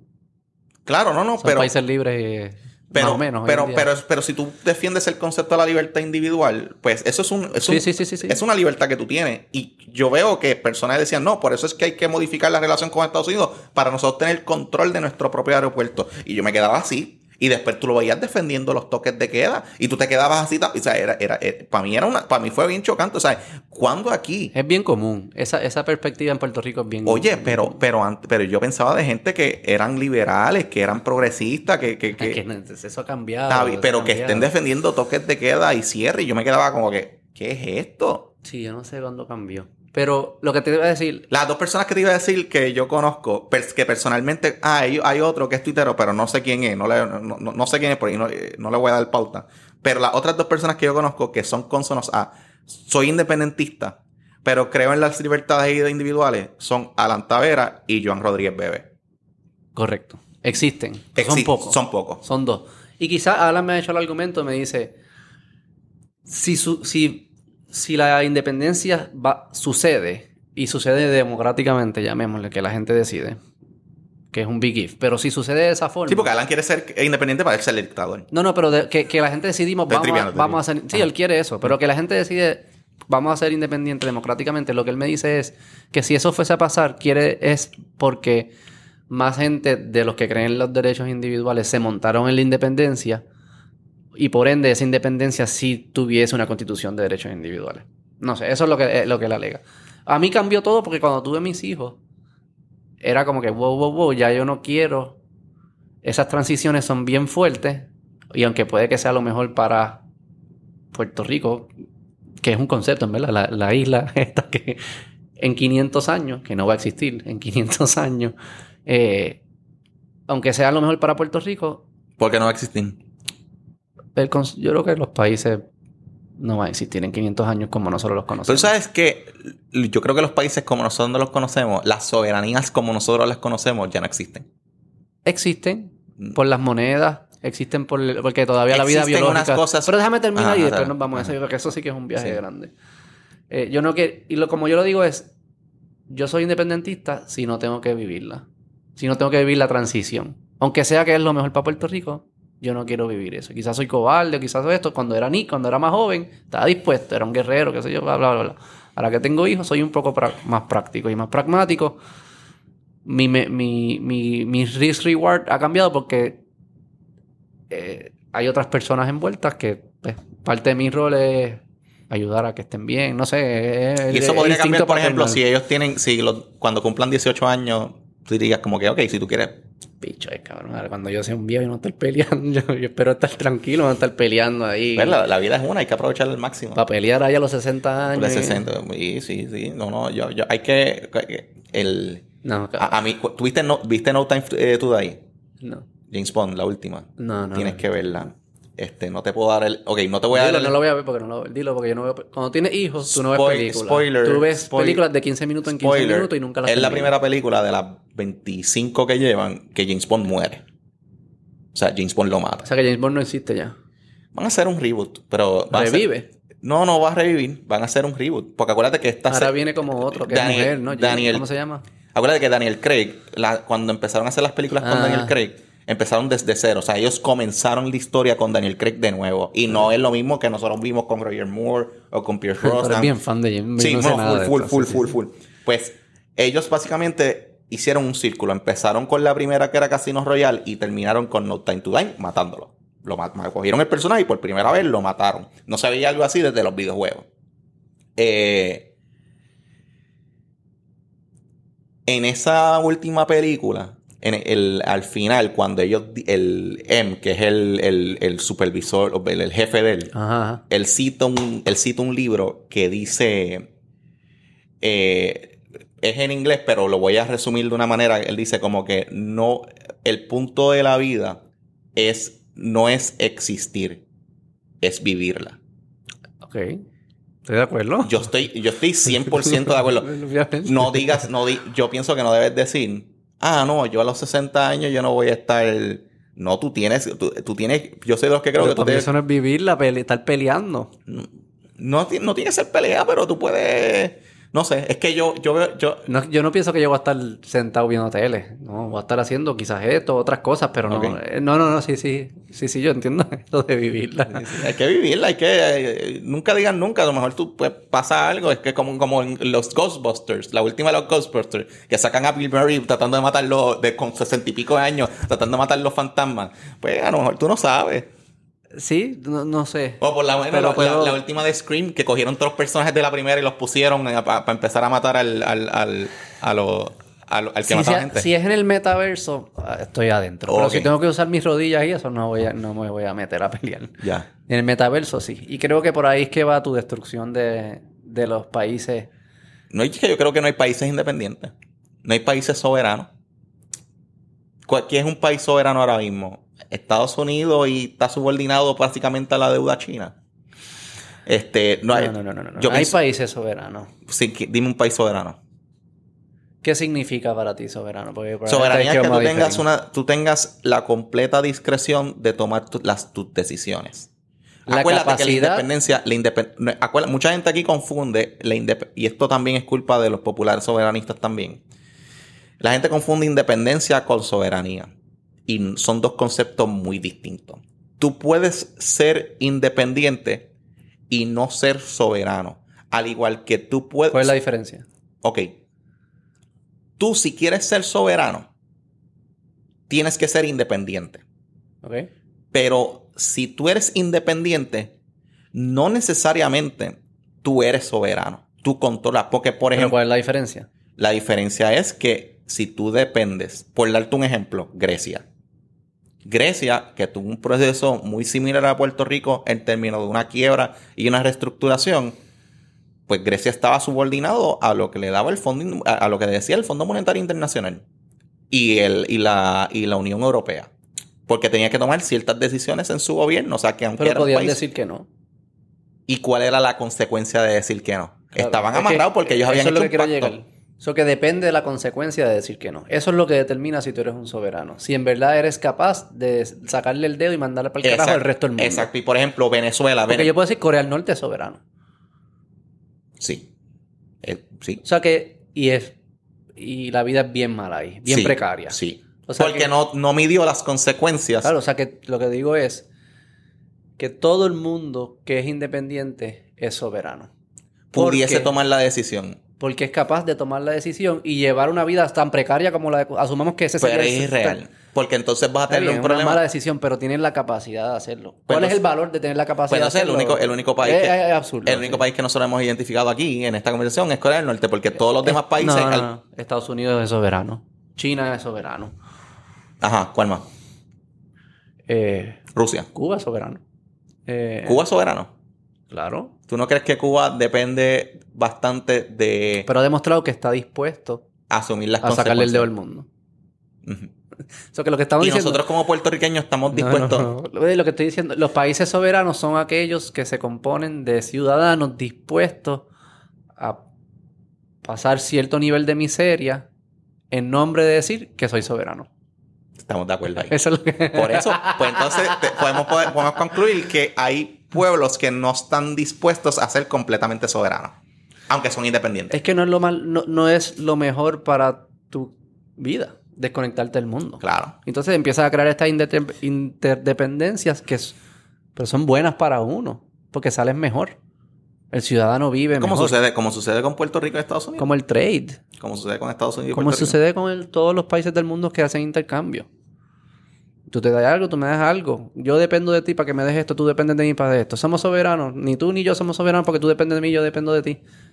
Pero somos mejor porque dependemos de nosotros. Pero hay gente que plantea de que con la independencia, o sea, que, que yo busco la independencia y auto, o sea, Una si- isla nunca sería soberana, porque por ser tan pequeña ya tienes unos límites de que no vas a ser capaz de producir todo lo que tú necesitas. O sea, que no puedes producir energía, o comida. sea, hay alguien que me está agarrando aquí, hay alguien que me está agarrando y me tiene literalmente el, el- el puñal aquí. Pero no tiene que ser tan tiránico. Puede ser unas transacciones.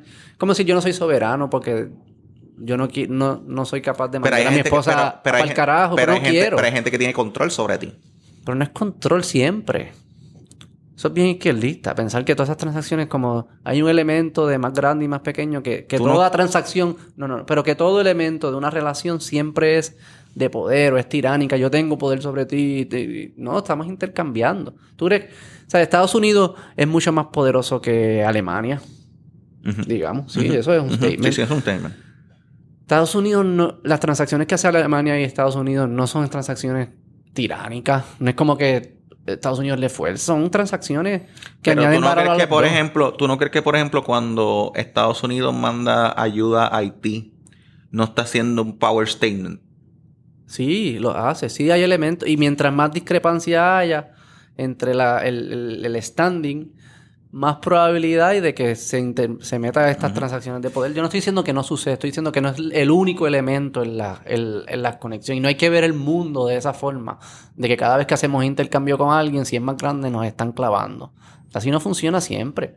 No veo, no es que nos estén clavando, pero sí tienen, porque, yo- porque hay gente que, o sea, yo no, yo no, no veo, no, no, no me malinterprete, yo no, pero sí hay un elemento de poder, sí hay un elemento de control. elemento- siempre hay un elemento de bargaining power. Las, dos, las dos partes en una negociación saben decir la otra cuánto necesita esto a la otra parte. Y mientras más lo necesite, Por ejemplo, pues más yo puedo negociar. Venezuela, sí, Venezuela con. Cuba en un punto dado, o Rusia con Cuba en un punto dado, Claro. le decía como que, espérate, yo te voy a dar el petróleo, Claro. pero yo soy el que tengo el control del petróleo. Sí. Y también Cuba después le decía, yo estoy bien cerca de Florida. Quizás no pesaba tanto como el petróleo, pero no era cero, no estaba nu. Yo entiendo lo que tú dices. Yo no estoy, no estoy negando que sí existe el desbalance de poder y que influencia en las negociaciones y en las relaciones. Lo que estoy diciendo es que no me gusta que sea la única, el único lente que nos O sea, ponemos que- cuando las Que tú analizamos. estás de acuerdo entonces con el statement de que aunque nosotros seamos un país independiente, no seríamos soberanos. Bajo la definición que acabamos de hacer, pues dependería de cuánta miseria estaremos dispuestos Esto- de, de asumir. Pero, no- no- pero asumirla en nombre de decir que somos soberanos. O sea, que es como un circular reference de algo que parece infeliz. A mí no me importa si somos... eh, soberanos o no. Yo creo que debemos, si somos independientes, nos enfocamos, invertimos bien y dejamos a la gente que viva la vida en su libertad y sean tranquilos y puedan dedicarse a, a, sus habilidades. Nos vamos a dedicar a cosas que vamos a añadir valor y eso se lo vamos a vender al mundo y con eso vamos a poder comprar las otras cosas del mundo que no producimos nosotros, como hacen todos los países del mundo. Por eso yo no lo veo como... Para mí no es un boogeyman la, la independencia, es algo más analizado de que, espérate, yo no quiero vivir en un país que estos no sean los derechos principales. Y la pregunta que yo me hago es, ¿cuán probable que si nos convertimos en independientes es que esos derechos no sean los principales? Esa es la, esa es la única pregunta pragmática que yo me estoy haciendo. Y si hay algo de probabilidad, la pregunta luego que me hago, ¿estoy dispuesto a asumir ese riesgo de que existe esa probabilidad de que esos derechos no sean los principales para ganar algunos derechos adicionales que son derechos democráticos. Porque eso es lo que gana la independencia versus el ELA, ¿no? Es el derecho democrático de, escoger las leyes federales, que en ese caso serían las leyes del país. O sea que estoy arriesgando. ¿Cuánto estoy dispuesto a arriesgar mis derechos individuales para adquirir nuevos derechos democráticos? Y para preguntarme el valor sobre esos derechos democráticos, tuviese que preguntarme qué leyes federales yo haría distinto que las que tenemos. ¿Verdad? Porque si al final lo escogemos nosotros, pero escogemos la misma ley que existe, ¿cuál es la, cosa? O sea, que tendríamos que preguntarnos, ¿qué leyes federales nosotros cambiaríamos? ¿Cuál sería el impacto de esa ley? ¿verdad? Y ese es el valor de tener ese poder democrático nuevo. Y siempre te dicen de, no, puedes hacer trades con otros países, qué sé yo. Estados Unidos es de los países más libres en trade del mundo. Que ellos hacen trade con todos los países.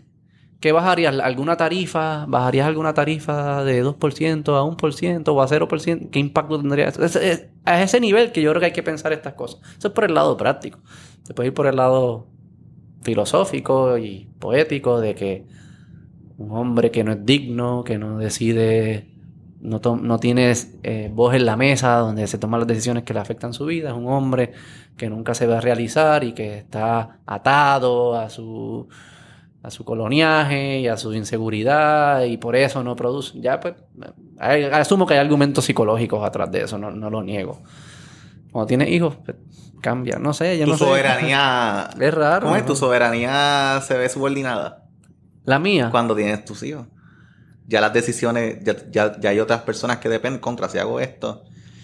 Ya, ya, ya tu capacidad. Eso es un buen punto, eso es un buen punto. Quizás lo estoy, quizás eso es lo que estoy diciendo. Estoy diciendo. Mi capacidad de tomar decisiones. No, no, mi capacidad de asumir el espectro de bienestar era más amplio cuando se trata de mí solamente. Yo estoy dispuesto, obviamente, a pasarla súper bien y a pasarla algo mal si es en nombre de algo que yo creo. El espectro de cuánto yo estoy dispuesto a la miseria que suban mis, asuman mis hijos se reduce. Y entonces yo parece que estaba en, en un punto que cuando se redujo el espectro, pues cambié mi, opinión. Eso fue lo que pasó. Gracias, Cristian. Wow. Que mucho aprendí de mí. Hi, I'm Dr. Phil. ¿Y qué más está pasando en Twitter? No, nada, ahora. Dime hoy que hoy, para que. ¿sabes? No sé, ¿sabes que no, he chequeado? Creo que lo, que lo de. Ah, lo del malvete. ¿Qué fue lo de eso? ¿Qué pasó con lo del malvete? Pues lo del malvete, lo de que aprobaron un mal. Ok, Primero, y esto, habíamos hablado de la UP, esto se conecta a la UP. Esto vuelve a la UP. Tú eres bien fan de la UP. Tú eres de UP. ¿Tú quieres, que, ¿tú quieres que, ¿tú quieres que yo te mencione todo, Yo, yo fui presidente del consejo. Yo estuve en la Junta de Gobierno de la UP. Yo estuve en la Junta Universitaria. Yo dirigí. Yo fui el secretario general de lo que le llaman la Confederación Estudiantil Nacional, que agrupa todos los consejos de los 11 recintos. Eh, ahí fue que yo me hice bien pana de WASP, porque yo a WASP lo conocía de Naciones Unidas, de... de... O sea, que tú eras de eso. Sí, yo era de Estaban los otros en la playa y eso, tú estabas Yo estaba los sábados, los, los, sábados, exacto. Jodiendo sí, sí, y, y, llegué a viajar a Filadelfia a, a UPenn dos veces. Ok, pero va a hablar eh, pero, entonces el punto es que esto va a la UBI porque a consecuencia de la huelga de 2017, aquí habían aprobado que los que por los próximos 11 años, a partir del 2017, el Marbete iba a ser de un recinto de la UPI. Por eso el, Como que el, el dibujito. tú el dibujito, el primero fue el de Río Piedra. Pero los fondos, no los fondos. tú podías en hacer que nadie lo hacía. Puede ser que algún otro loco lo hacía, pero tú podías opcionalmente darle chavos a la Yupi si comprabas el malvete, Pagando más. Pagando más. No era redirigiendo lo que No era pagaba. redirigiéndolo. ¿Qué O sea, pasa? podías donarle este dinero año podías donarle dinero. todo lo que estaban diciendo. Entonces, pero ahí tenías el dibujito de la Yupi, whatever. Entonces el punto es que en este año le tocaba el de ciencias médicas. ¿Qué no es Yupi? Es un sistema UPR, 11 recintos, 1 UPR. Como el, el Hong Kong de, el Hong Kong de la Yupi. Está bien, pero es el, el tercer recinto más grande en términos de. Nada, el punto es que le tocaba, le tocaba recinto. Podemos hablar después de la Yupi un par de veces. Yo es un tema súper aburrido, súper especializado para alguna gente, pero podemos hablar de eso también. El recinto de ciencias médicas le tocaba este año, ahora en el 2022. Y a alguien se le ocurrió en la legislatura, eh, al representante Ángel Mato, que es del, distri- de uno- del, del distrito de Carolina, es uno de los representantes del distrito de Carolina. Eh, ese es el área de Isla Verde, eh, Aeropuerto. aeropuerto, esa área. O sea, pasa Lloren Torre y automáticamente empieza el distrito de él. Él dijo, pues mira, vamos a hacer un marbete conmemorativo a los 50 años del hit, tre- del hit 3000 de Roberto Clemente. Y ese marbete Pero conmemorativo... hizo una ley. Sí, una se ley. hizo una ley para que eso. Sí, sí, se hizo una ley para eso. Y, ¿Qué? le- espera, espera, espera. y en esa ley eh, le pone un costo al marbete de 5 dólares. ¿Cuánto cuesta antes de eso? ¿Qué costaba? Ay, yo no me. Yo no me 200 y pico. no me- el marbete, los marbetes. Tú, Por eso, con- pero 5 dólares nada más. 5 dólares. sí, pero 5 dólares adicionales. Te voy a decir. Adicionales, sí, porque ya habían hecho los marbetes de ciencias médicas. Ya estaban impresos. Mm, era para pagar el costo de esos para malbetes. pagar el costo. Pero ¿qué pasa? La gente lo, la gente lo dijo. Entonces, ¿qué pasa? Él, al igual que el de la Yupi, tiene, un, él tiene una cláusula que es de donativo. Que tú puedes donarle al centro, a un fondo que se supone que vaya a la ciudad deportiva de Roberto Clemente, whatever. Que es el parque pelota que Ajá, pero ese, don, ese fondo es si tú lo quieres donar. Lo que pasa es que le ponen un 5 dólares adicionales para poder hacer el malvete. Porque el Ah, o sea, malvete que los que ya 5 estaba... dólares que, que no van a nada de no Roberto es para Clemente. Roberto Clemente. No. Eso van para pagar el costo. ¿Y por qué no esperaron para el año que viene? Es una buena pregunta. Entonces, ¿qué pasa? Nadie puede. Porque ya no nadie puede problema. Tú no no, escuchas, tú no escuchas nada lo de problema. Pero- pero, pero espérate. Tú no, tú no pero espérate, pu- espérate, espérate. Porque era cuando, cuando, cuando Roberto Clemente, ¿qué? dio los 3000 hits. Pero eso fue hace tiempo. Como no entiendo. 50 años se conmemoraron Ah, los 50 años de 50 cuando años. Cambia la fecha en Wikipedia. no nadie sabe cuándo dio los últimos hits. Sé qué pasa. No tienes a nadie pudiendo decir, pudiendo decir, no, que eso fue un disparate. O sea, tú tienes al pueblo porque el proyecto se aprobó por unanimidad en las dos cámaras. Porque nadie sabía que estaban impresos. ¿Ves? Esto no es importante. ¿Por qué, sabes? Como que esto está tan mal y... ma- Eso es, pueden hacer la de dos lucos a peso, como que de ese tema nada más. Porque qué mierda es esa. Primero porque están... Porque no hagan dibujos en los malbetes. Y ya nos ahorramos el problema. Pon marbete. Malvete. No, ma- ni gastes tinta en eso. pon- Lo que pasa es que creo, creo que es parte de, de que el policía puede identificar. Pues por... Está bien. Pero no tiene que ser un dibujo distinto cada año. Claro, no, no, no, no. Ah, para identificar los años. Pues los colores o Exacto, algo. porque acuérdate que antes tú tenías, o sea, para poder, porque si tú lo pones del mismo Sí, color, sí, sí, como tú Ves los colores, cambia el color. cambias los colores. Este el color es verde. y- Claro, escribe el año. El año Es un color bien ya. grande. Sí, sí. Y solamente tienen que estar pagando un artista gráfico ahí. Sí, sí, sí. Y entonces, o sea que nada ese- pa- ay, lo del no. deportivo, eso nada. Tú podías. Y seguía siendo opt-in. ¿Ah? Seguía siendo voluntario, no era obligatorio. Exacto. Entonces, ¿qué pasa? Que al día de hoy tú tienes una moratoria de marbetes porque todavía no lo han hecho. Y, ah, y no pueden sacarlos de ciencias médicas. No pueden sacarlos de Y ciencias ciencias médicas. médicas no se encojonó. Dije, ah, pues mierda. La- hubo, esa, hubo, hubo eso, sé de gente que le trajo al representante, mira, como que esto está pasando. Era importante para nosotros. Es importante para nosotros. El dash de todos los carros. Ese es supuestamente que de cuando se, cuando a partir del 2023, Es el pues, de podcast, los malbetes. pues, el- el- que a partir del 2023 van entonces a retomar el de la UP, el de, el de, la, el de la UPR. El de ciencias Pero médicas. se van a tener que imprimir licencias médicas de nuevo porque licencias médicas ya Dice el año. Dice 2000. Cabrón, no se podía inventar otra forma No de sé. celebrar los 3000 hits Ay, que, bueno, que no sean los pues, fucking malbetes. Las tablillas, que si quieren ser lo del carro. Él- Stickers. le preguntaron al gobernador y el gobernador dijo, yo no sabía lo de la lluvia y me enteré por ustedes. De seguro que levantan más fondos para el del centro deportivo eso si venden stickers aparte que la gente pega en el carro en vez del opt-in. ¿Cuánta gente hace opt-in? No, no sé, ¿tienen estadísticas de eso? No, no, no sé, no, no, no, no sé, pero este... ¿Qué conmemoración es esa? ¿Y está nítido el malvete al menos? La foto. La vi, no la he visto bien en detalle. Pero es Roberto... Ah, esa es otra, porque... Y esto le tengo que dar crédito a... a- Y después la gente está están insultando a Roberto Clemente. le tengo que dar crédito a quien creo que fue alguien que me lo dijo. Esto me lo dijo eh, Jonathan Lebron. Que... Mano, tú le preguntaste a la familia de Roberto Clemente sobre la autorización de la imagen Ah, porque ellos son, eso, eso es como propiedad Hay- intelectual. hay- bueno, es como lo de Bob Ross. ¿Tuviste el documental de Bob Ross? Ese es el que pintaba. Mírate ese documental. En Está en PBS, Netflix. que él, que él Sí, pintaba. sí. Que Una el- historia, El tipo está en un viaje cabrón. una historia está cabrona. ¿Y qué, es- qué es lo que le robaron? Yo he escuchado algo de Pues esto. Bob Ross, lo que pasa es que Bob Ross, él tiene un hijo y el hermano. Y él divide sus testamentos, como el, el hijo era menor de edad, él divide su testamento diciendo, pues yo le voy a dar 51% a mi hermano y el 49% a, a, mi, a mi hijo porque no tiene mayoría de edad. Confiando de que el hermano iba a honrar. Ajá. Pues el, el hermano cogió ¿Qué el es? 51%, Ajá. se lo vendió a una corporación Ajá. y la corporación cogió y se adueñó de todo lo que es el royalty de Bob Ross. Pero ¿cómo? eh, ¿cómo? ¿Cómo hace eso Porque- sin incluir el 49? Porque Ellos te- él- él- él- él- lo, que, lo, que él, lo que él deja en herencia ya no era todos los derechos de propiedad de todo lo que él había hecho. Le pasa, el, el documental lo explica, pero en, en síntesis, lo, el- el- lo que pasa es que se toman unas decisiones sin consultar con el hijo al momento de hacer eso. Y cuando ya, por ejemplo, tú compras las- los mocks de, de Bob Ross, tú compras la pintura de Bob Ross, tú compras las camisas de Bob Ross, nada de eso va al hijo. Todo va a la corporación. Con un chanchullo que Sí, hicieron ahí. sí.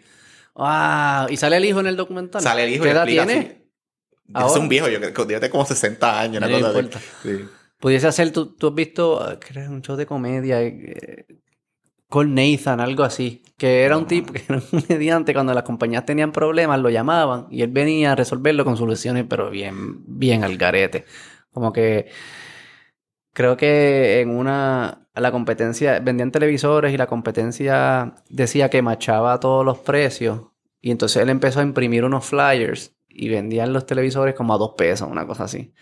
Entonces iba, iba para su tienda la gente y decía, no, se nos acabaron, pero si llevas este flyer a la competencia, ellos te lo tienen que vender en dos pesos. Entonces Bueno, iban para y lo vendían en dos Como pesos. hizo Prince, hubo una situación con Prince y el nombre, y entonces él se cambió eh, al que le dijeron que no podía utilizar el nombre, y entonces él se puso The, Art, the Artist formerly known as Prince. Pues eso hizo, eh, había, un, había un, un coffee shop que estaba struggling, y entonces va el tipo este y le dice, tú te tienes que llamar Not Starbucks. Entonces, entonces todo es igual a Starbucks, pero se llama Not Not, Starbucks. Starbucks. Eso es lo que debe hacer el Sí. hijo de Bob Ross. Es Not Bob Ross, y entonces pone... El Free Bob Ross. Free Bob eh, Ross. Free Bob Ross, exacto. Y es como que, this is actually Bob's son. Entonces no consultaron con la familia Roberto Clemente y ellos son los dueños de los derechos de, de la No, imagen, bueno, no yo, sé, puede haber un issue, puede haber un issue lo porque- decía más como de cordialidad, no se lo dijeron. Bueno, pudi- yo no sé qué finalmente pasó. Eh, a- a- acuérdate que eh, la ciudad Roberto Clemente está en el distrito de Ángel Mato, por eso es que se propone el... el, el, el-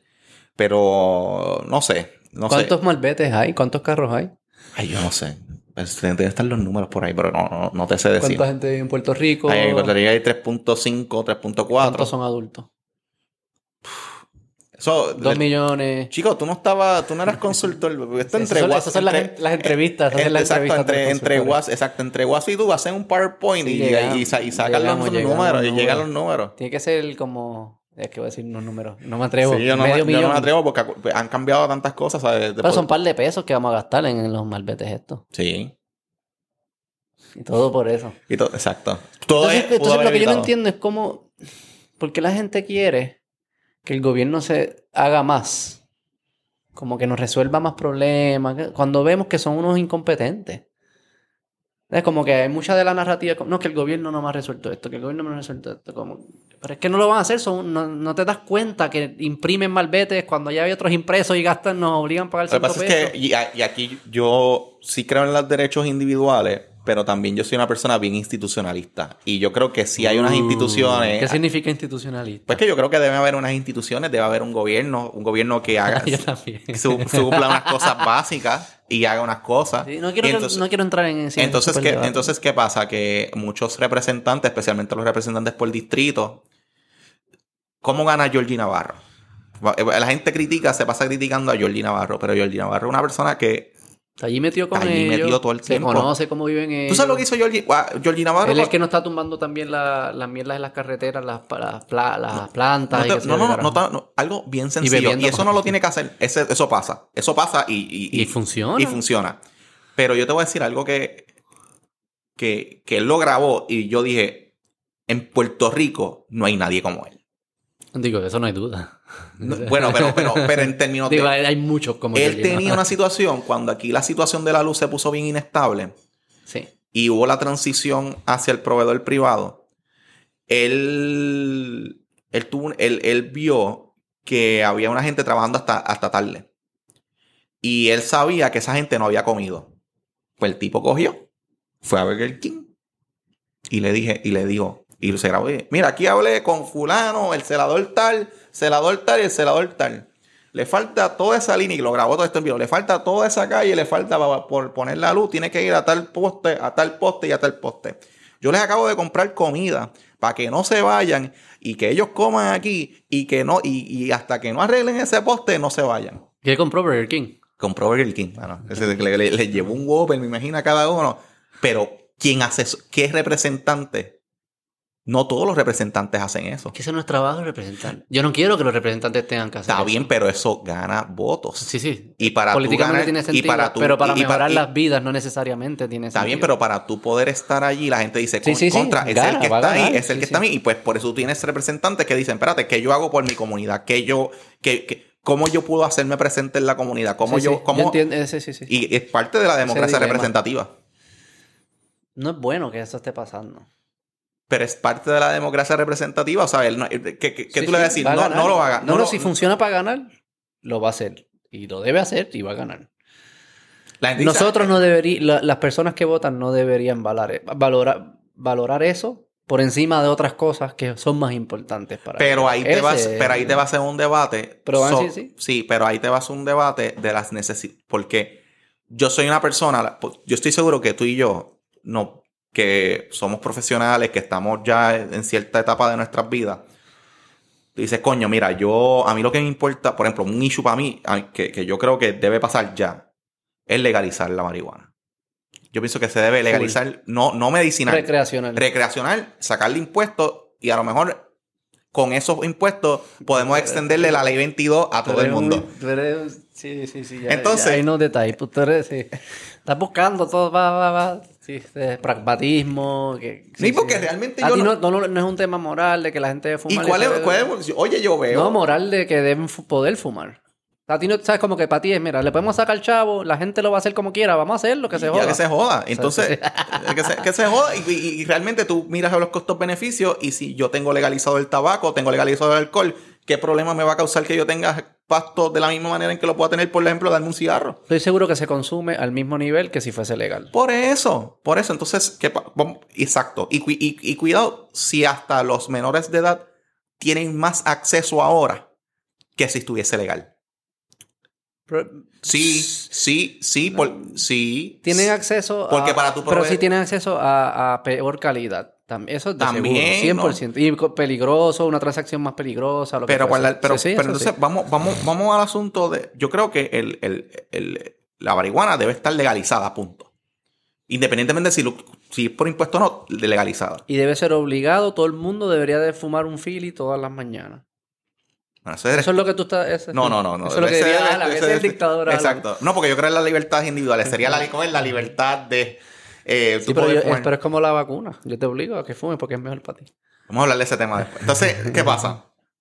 Eh, el, como que te iba diciendo, que me saca Sí, sí, que debe ser legal. que debe ser legal. Eh, pero es un debate que tenemos tú y yo. Y es un debate que tiene cierto sector aquí, pero ese debate para nada atiende las, las necesidades materiales que tiene la gente en Puerto Rico. Y estos... re- ¿Puedo intervenir? Sí, claro. Ese sí.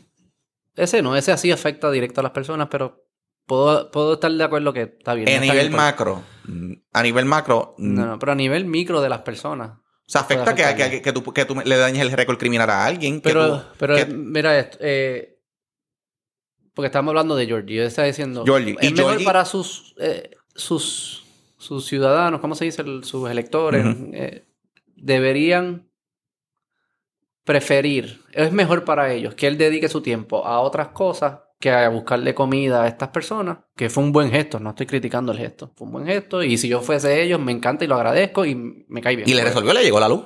y le resolvió la luz y me traiste comida y todo lo que fuese. Eh,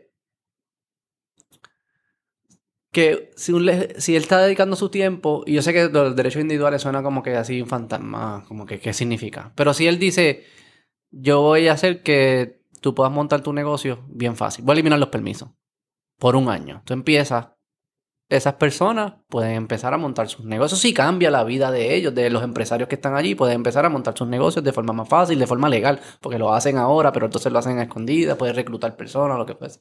O sea que sí hay cosas que ellos pueden hacer que parecen, que cuando uno tiene la conversación parecen abstractas, pero hay cosas específicas, concretas que ellos pueden estar haciendo Pero que cuántas, sí va a veces, mejorar han- la pero vida de esas cuántas veces personas. han prometido, por ejemplo, de flexibilizar los permisos y se han bien, flexibilizado. pero deberían- Pero, pero pero- es que- entonces tú ves en el ejemplo inmediato, tú ves que, por ejemplo, Georgie va, le lleva comida a esta gente, Sí, resuelve, recoge la basura, eh, pavimenta Claro. el área y la gente dice, coño, ese Es tipo, verdad. ese tipo me está Es- resolviendo. Eso por es eso un te punto, explico, por porque eso. tú me estás diciendo, yo soy un ciudadano y dices, sí, yo creo en lo de los permisos, pero cada vez me dices que lo van a resolver, nunca lo resuelven. Como yo sé que no se va a resolver como quiera, pues prefiero el gallo que me trae Por ejemplo, la comida aquí, y me pone aquí la tú- luz. Aquí, por ejemplo, entiendo, podemos hablar, podemos acuerdo. hablar de, por ejemplo, los, los fondos federales. Ah, anuncian todos los, toda la semana anuncian un fondo federal. Y a lo mejor yo los veo, mira si se invirtieron, pero la gente, la gente que, que está al día a día. O sea, yo a lo mejor tú ves un fondo federal, por ejemplo, con esto de, con esto del caño. Perfecto. Es, eso es algo que la gente va a ver en Sí. ese momento. Pero ¿cuántos Sí, sí, fondos federales han anunciado que la gente, que, que, que no me está llenando? No, el toldo todavía lo tengo, ¿me entiendes? Sí, sí. Entonces, ¿qué pasa? Por eso es que. Por y ese eso es trabajo que, es importante. Por eso, es que por creo eso que es ese que trabajo por eso- debe por ser eso- del alcalde, más que el por eso, claro, y por eso es, y ahí vamos al otro asunto, por eso es que alguien como Eduardo O'Neill gana en Guaynabo. Sí. Cuéntame de eso. A mí no, a mí no me Yo no sé mucho de política, pero no me sorprende. Eh, ¿no? la- cuando Ángel Pérez llegó, recordemos que Héctor O'Neill tuvo que renunciar. Hubo una primaria después entre Carmelo Ríos y Ángel Pérez, una elección especial para ocupar ese escaño después que Héctor O'Neill tuvo que renunciar por lo que por la situación de hostigamiento sexual, etcétera. Gana, gana Ángel Pérez. Y te puedo asegurar, yo vivo, yo viví en Guaynabo. De hecho, mis papás viven allí. 27, 28 años de mi vida viví en Guaynabo. Ah, Sí. Bicho. No, pero yo no soy de Garden Ah, Hills y de yo, yo, yo soy de yo soy de Parkville, que eso eres es profesional, eres blanco y vives en Guaynabo. y soy de colegio Y tienes color- ojos y claros. claros, y soy católico y Claro, sí, claro. yo, yo cumplo todas las Pero cosas. Yo, no- primero yo en no, la parada. yo no puedo opinar de nada que no sea woke. Estás primero en la parada. ¿Sabes esto de que ah, no puedes opinar de esto porque no eres negro, no puedes opinar de esto porque no eres yo odio eso. Yo, yo digo, Pero de políticas de Guaynabo sí puedes. pero de política Guaynabo sí puedo. Entonces, ¿qué pasa? En Guaynabo, desde que ganó Ángel Pérez y pasaba el tiempo, esto no pasaba con Héctor O'Neill. Esto no pasaba con Héctor O'Neill. Esto no pasaba con Héctor O'Neill. Y tú le escuchabas ¿Y en la qué son calle. esas cosas? Cuando dicen esto, ¿qué es esto? Luz, recogido de basura, Sí, sí. calle. Cosas básicas de, la vida del día a la- día. del día a día. Esto no pasaba, y esto no pasaba, y esto no pasaba, y esto no pasaba. Cuando surgió lo de Ángel Pérez, yo le dije a todo, yo le di, yo se lo di a todo y me vacilaron y par de gente. Te, te- ahorita te enseño la grabación. Va a ser Eduardo O'Neill. Lo- porque los, lo los dije- medios, los medios pensaban que iba a perder. Había gente, por ejemplo, te, te- te- te pasé el audio, eh, uno de ellos fue, bueno, gente insiders PNP. eh, al principio, después cuando le vieron los huevos al perro, ya como que "Ay, macho. Pero, por ejemplo, ese día que, que cogieron el Pérez preso, yo estuve en un chinchorro en Guaynabo, celebrando el cumpleaños. ¿A quién? A Héctor O'Neill. No, a Ángel Pérez. Ah, Ángel Pérez, Ángel Ángel Pérez. Cuando Ángel Pérez lo cogieron preso, yo estuve en un chinchorro en Guaynabo, el Guayabo. ¿Dónde es eso? Eso es por... es- no, no, es, buen, buen sitio, buen sitio eh, y barato. ¿Por dónde es? Es Por- por, por el Mets Pavilion, por, el, Ajá. por allí, por la, la, Ajá, la- ajá, la sí, sí, sí. alcaldía. Eh, y, y yo estaba en un cumpleaños y llegó Eduardo Nini Mm, con un par, con, su- con un par de gente. Un caballo. No, no, llegaron allí como si fuesen a comer, estaban, iban a reunirse con alguien. Y la gente que estaba allí. Ese es, ese es, eh". Sí, te lo- te lo- te- como te lo estoy vendiendo. Él llegó y no había dicho Eduardo nada. Ni no había dicho nada, él llegó allí. Solo habían arrestado el, al otro. gente, "Eh, ya era hora. ya". Y yo me acuerdo que le escribía para la gente, Eduardo Nil va a ser el alcalde. Ese mismo día. Ese mismo día. Yo le había dicho, Eduardo Nil va a y, ser ese, el alcalde. y, y tú entendías que el lugar que tú estabas es representativo. Sí, de no era, un, no era, no era, eh, Garden Hill Borders, Plaza. no era Borders, Sí, sí, sí. sí. era el Guayabo. el Guayabo. que era la gente donde, Donde la gente donde se Exacto, decide. no es, no es Torriman. Eh, No, porque no. Guaynabo es 50-50, doctor Guaynabo, Rimari. Guaynabo es, hay un sector, la gente se cree que Guaynabo, no, no, hay un sector de Guaynabo que es Torrimar, Garden sí. Hills, que ahí está el upscale. Ahí es que, ahí es que la gente iba a votar por Dana Miró, por Pipa Abreu, por la gente. Pero hay otro sector, que es el sector rural, que es el sector que representa en parte Georgie Navarro. ¿Y por dónde queda ese? Como la Martínez Nadal más para abajo. Tú coges, tú coges, tú coges Plaza Guaynabo. Todo lo que está a Plaza Guaynabo, si tú tienes a Plaza Guaynabo desde la Martínez Nadal y lo miras así, todo lo que está a la izquierda, ese es el Guaynabo rural. Sonadora, camarones, Ajá. todo ese es el Guaynabo Allá. rural. Tú coges para allá, pues, que como si fuese Pagua Buena. Ajá, ajá. La calle, la calle donde está el Krispy Kreme, que está el Krispy Kreme y que antes tenían al final Ajá. una bola de... Todo lo que está a la izquierda Ajá. es, es- rural. es Guaynabo rural. Claro. Todo lo que está a la derecha ya es Guaynabo. eh, ajá. Eh, y, y la proporción en poblaciones. No sé. Pero es como 50-50. Pero 50-50, pero los que están en la ruralía votan. Son más activos. Son más activos. y son más entonces- PNP. Guaynabo es PNP completo. Todo el mundo. Todo el mundo es PNP. Pero si tú te quedas, pero los demás, como que hay un incentivo de tú votar por el, por el rural, rural y, el, y el- tú estar echado para atrás en Garden Hills. Sí, Eh, ah, sí. eh, pues mira, si yo, yo voy a estar el fin de semana en Bale, ¿qué yo voy a hacer ¿Dónde aquí de una elección especial? No importa. Para ellos es lo Pues, mismo. ajá. Entonces, ¿por qué? Porque es lo mismo. Porque en esos sectores rurales las necesidades materiales se atienden. Ah, viene aquí, reparte la bola- las bolas todos Sí, los años. sí, sí, sí. eh, viene, aquí vienen y nos saludan y hablan con nosotros. Y en la barrita tal vienen a beber con nosotros. O sea, es que yo, del alcalde yo creo que a mí no me molesta eso. Eso, el, del representante es distinto, Por pero del alcalde... eh, eh, Pero la gente, la gente decía no, que iba no a ganar. por qué lo la gente decía no, que como que el alcalde no es llevarle agua, pero como que asegurarse que la gente, en la, que la ciudad está funcionando. Es lo que debe Pues ser el dicho y hecho, dicho y hecho, ¿quién ganó? Eduardo O'Neill. Y, y ganó Eduardo O'Neill porque, la- porque el sec- y, y la, la- la división fue así. Los sectores rurales, los dos sectores fueron por Eduardo O'Neill, pero si tú ves la proporción, en el sector más eh, urbano, la ventaja de O'Neill no era tan... Sí, no fue era- pequeño. Fue pero cuando tú te ibas Una al otro- pela. pero cuando ibas al otro lado era una pela. Lo que pasa en Estados Unidos con los demócratas, y republicanos, que rural y urbano son bien distintos. Pero en, el, en este término no es un asunto de. No, No, no, no, es un asunto de, de política ideología, de ideología. Es un asunto de quién es el que viene aquí y me resuelve. Sí, ¿Quién es el que viene aquí y me resuelve y está presente? sin importar las otras cosas sin que hizo. importar las otras cosas que hizo. Y esa es otra. Aquí nosotros, la figura del alcalde es bien poderosa, bien poderosa. Aquí- y y por, te lo digo, te lo- mi tesis de maestría fue en legislaturas municipales.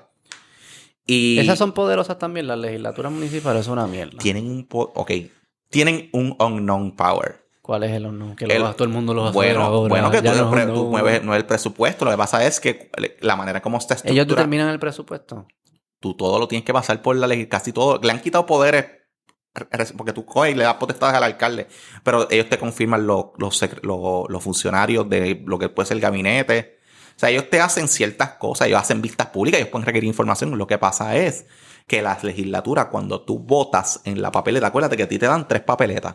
Te dan la papeleta estatal, que es la papeleta que tiene comisionado residente y, Sí, sí, sí, y la te dan la legislativa y te dan una municipal, pero en la municipal no te separan la legislativa de la, de la, del ejecutivo. Te las ponen todas iguales. Entonces, ¿qué hace la gente? Te Sí, pone, te votas íntegro, Y, votas por los...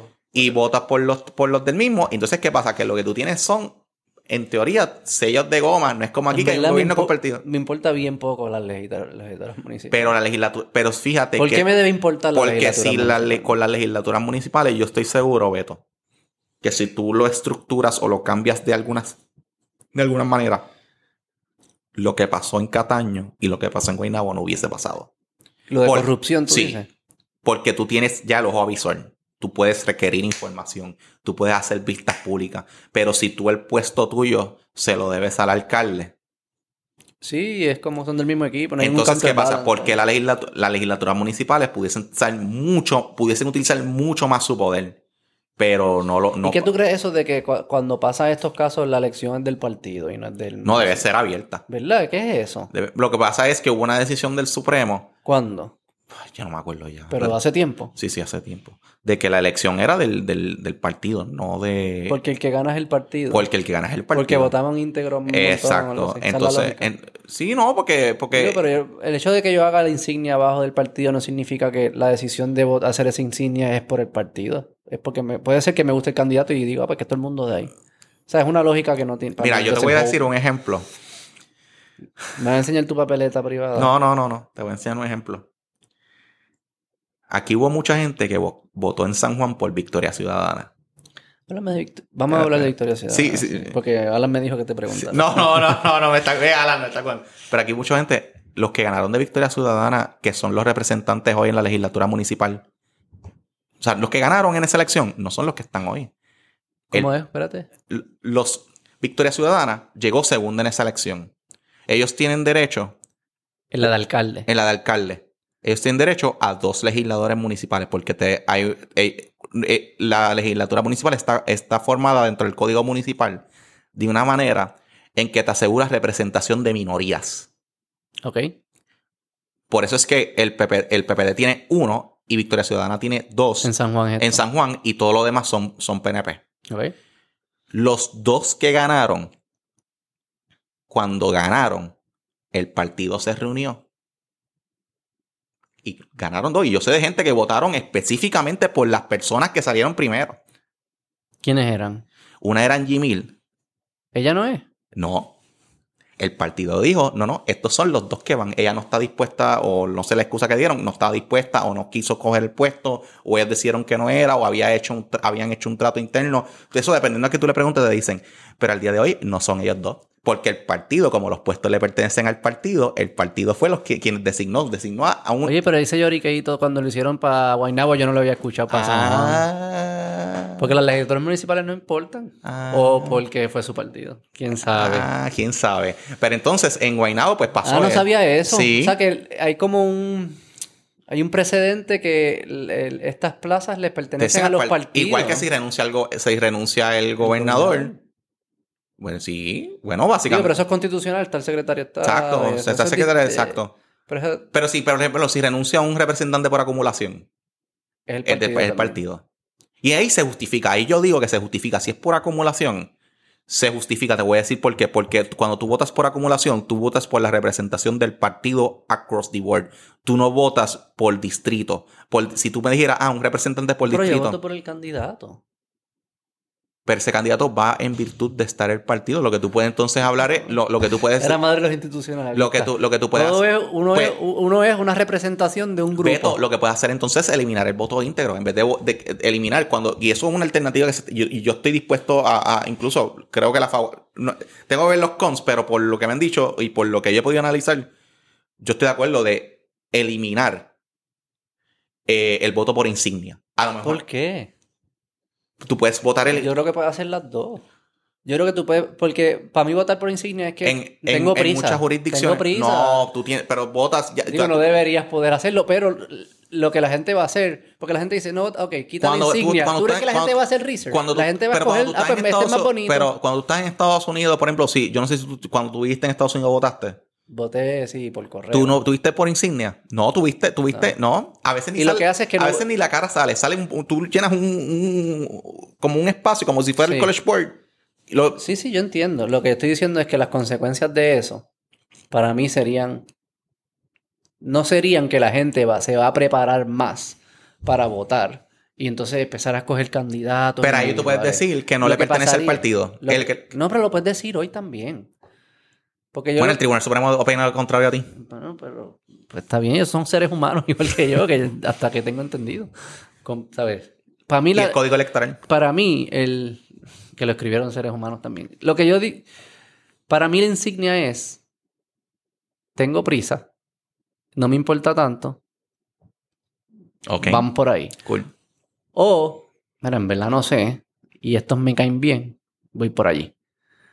Pero a la que yo empiezo a escoger candidatos, cuando yo voto por un candidato, si yo hice la X por un candidato, mi voto es a ese candidato, no es al partido que pertenece ese candidato. Tú puedes vivir en los dos Lo que pasa es que puede suceder de que el representante que esté ahí de ese partido incluso esté ahí por virtud de, un- de la ley de minoría.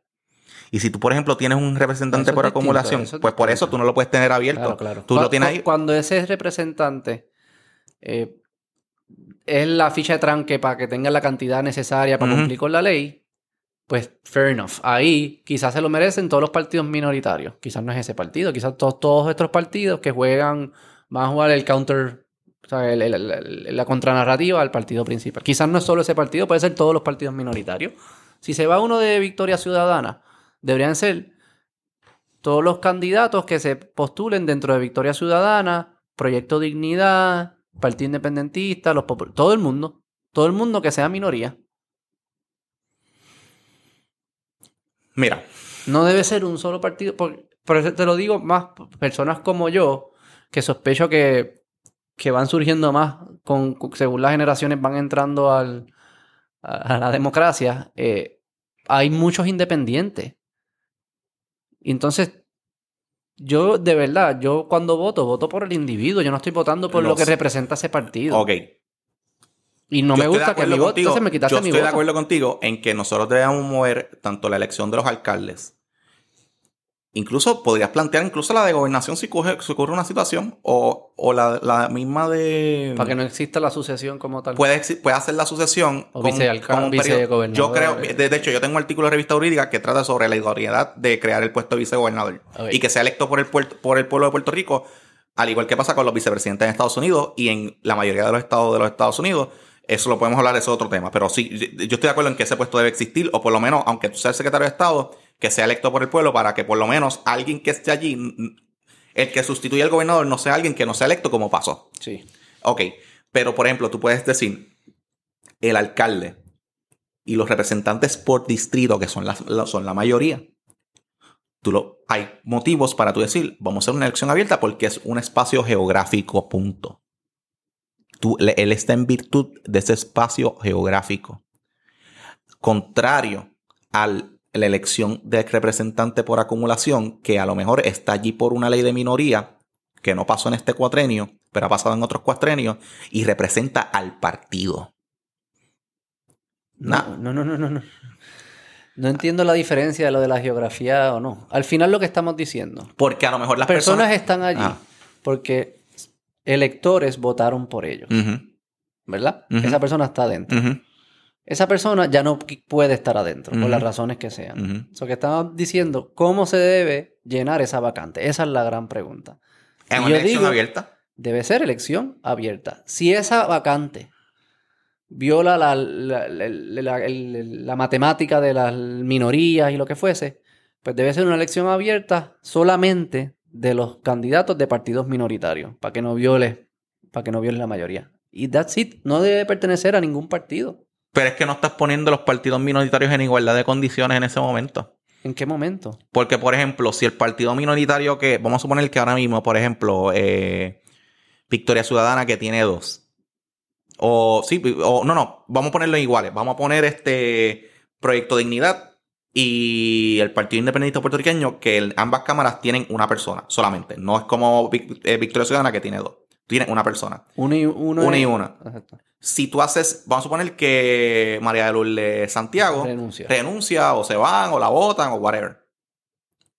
Si tú haces una elección abierta entre los partidos minoritarios, ahí lo que tú puedes estar causando entonces es que María de Lourdes, el, el PIB, se quede sin representación en el Senado y que a lo No, mejor... no, no, no. Yo no estoy haciendo eso. La gente que vota está haciendo eso.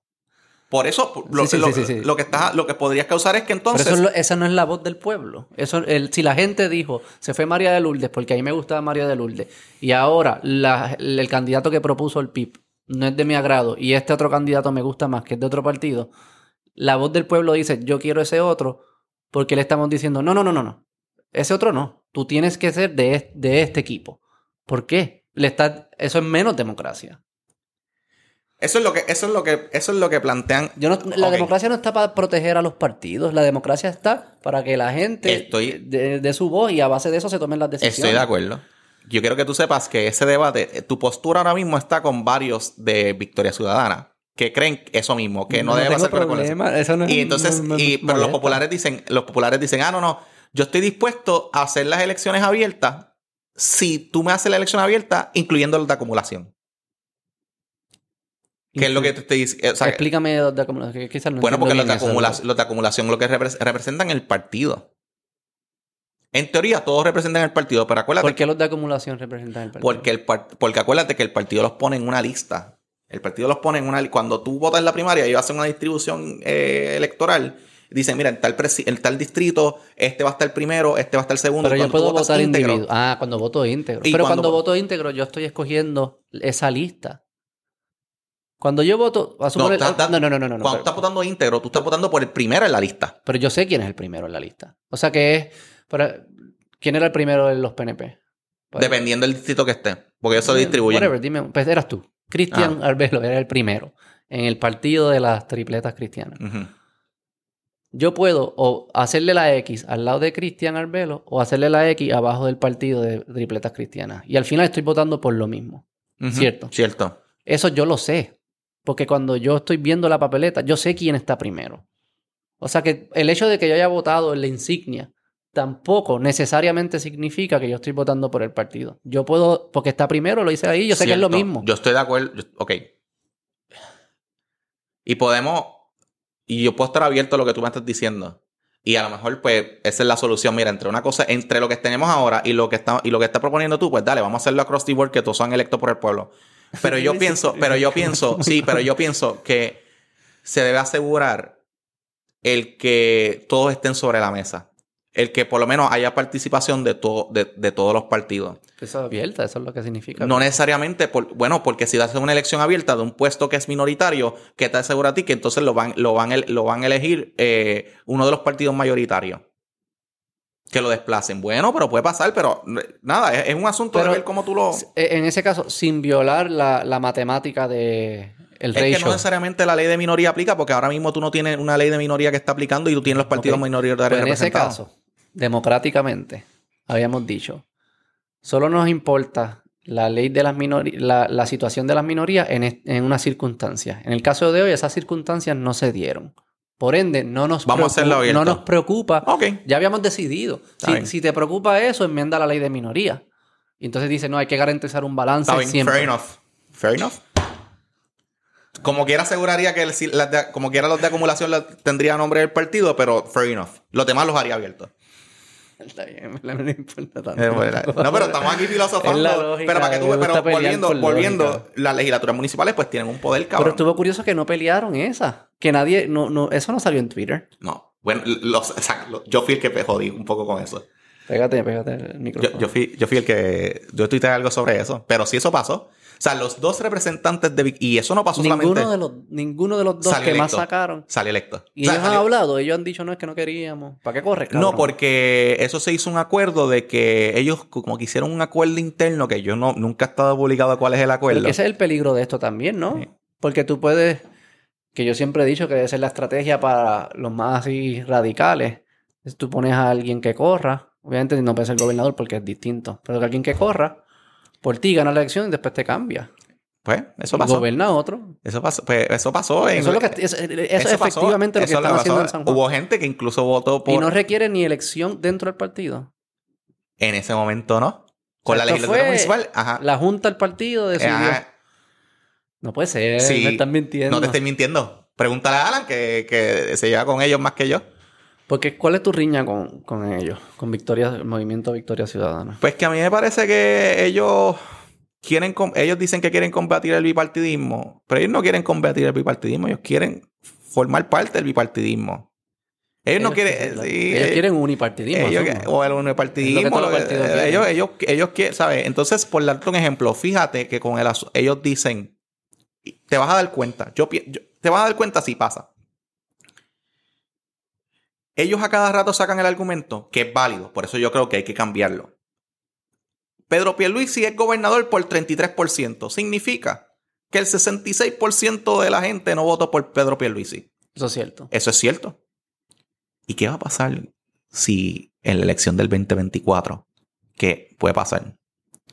Manuel Natal o Juan del Mao ganen con el 30% o el 29%. Es igual de cierto que la Ah. mayoría. Si Natal gana con 30%. Si Natal gana por 30%, ese, ese, ese argumento no se va a presentar. De que él, él va a presentarse por los Pero eso- alrededor. ¿Tú crees que eso es, eso es único de ese partido? Eso es cierto de todos los partidos. Y de todos los grupos. Sí, de pero es más de mi equipo. eh, Mira, te voy a decir un ejemplo Ah, ahora mismo. dímelo. Mi, mi tenista favorito siempre ha sido Roger Federer. Todo el tiempo. Todos los tiempos. Más que Nadal y que Más que. Nadal- No es ahora Djokovic. Ahora, Djokovic sería tu favorito ahora con lo que Y pasó en eso, Australia. eso es lo que pasa, ¿verdad? Este, yo era anti Djokovic, era anti Nadal. Ahora que soy mayor, pues como que soy anti ellos, pero los respeto un montón. Son tenistas grandes. o sea, no es, como que eran mis los rivales. Pasa lo de Djokovic. Por dentro. Djokovic es mi atleta favorito de todos los tiempos. Y yo sé que es irracional. Y yo sé que es tribal y es como que, ah, pues es parte de mi equipo, que se joda, ah, usted va a Australia y todo eso. Y eso está influenciando en mí. Eso pasa en todo. O sea que obviamente un partido va a decir, ah, esto me gusta porque me beneficia y cuando no me beneficia lo dice. Y sé, y sé que los podemos señalar, está siendo inconsistente, pero no creo que sea único de ese partido. No sé por qué ese partido te molesta más que los otros, porque creo que todos hacen eso. Todos hacen eso, pero, pero los demás no se elevan en una superioridad eh, Moral. moral. Y si tú te vas a trepar en ese boss de que, ah, mira, yo no tengo, yo no te voy a presentar alternativa de estatus, es que yo te voy a dar un gobierno íntegro, yo voy a hacer todo lo que, yo voy a hacer todo lo que estos dos no estaban haciendo. Pues entonces tú no puedes decir, por un lado, que lo que pasó con Mariana Nogales, pues fue algo injusto, o le, le hicieron un, mal, un- o la trataron mal, porque, mano, Mariana Nogales dio información falsa en su informe de ética. O sea que tú dices, Entonces- no hagas tu identidad, que eres este purista, este moral, cuando... Y acepta, como todos los demás, que estás jugando un juego que, que es político nasty, y que, que y es lo nasty, juega, y, y lo y tu juega, y manera. ya, y, por ejemplo, si, hubiese sido Acéptalo, acéptalo. si hubiese- Own your identity. si, si, no hubiese, si no hubiese sido Mariana Nogales y hubiese sido alguien del PNP o el PPD, ellos estuviesen diciendo hay que pedirle la renuncia. Pero eso es bien... Hay que, hay que, hay, tiene que salir del puesto y ya, pero como es Mariana Nogales y como dentro de, de ellos hay un sector que, que es bien afín a ella, que e- eran del partido eh, del pueblo trabajador, de- pues no, puede, no pueden sacarla. Yo creo que ahí suceden dos fenómenos. Está el fenómeno que, que es el de los partidos que dijimos que todo el mundo lo hace. Yo creo que hay un fenómeno de el, el movimiento, ese partido, eh, la composición de jóvenes es, es grande. ¿verdad? El porciento de jóvenes, asumo que si lo mides por edad, imagino que es el más joven. Sí, ¿verdad? sí. Y yo creo que, Sí, la juventud no está con ninguno de los partidos principales ahora mismo. Y si están con un partido, principal es con ese. No creo que haya proyecto de dignidad, no haya tantos jóvenes tampoco. No te creas. Sí, yeah. Y... no te Este- Oye, oye. Pero anyway, déjame hacer el Ah, punto. No, no, pero antes que siga, quiero, quiero, quiero, quiero nada más sembrarte esto. Proyecto de Dignidad tiene algo que ninguno de los otros partidos tiene. Adiós. Y que todos los domingos se reúnen a su nombre. Por eso. No Y ahí tú tienes los jóvenes, tú tienes No, no, los- yo creo que eso es un... No, no están entendiendo lo, lo poderoso que eso Sí. es o se va a convertir o pudiese convertirse. Y está, es lo mismo que pasó en Estados Unidos. Sí. Eh,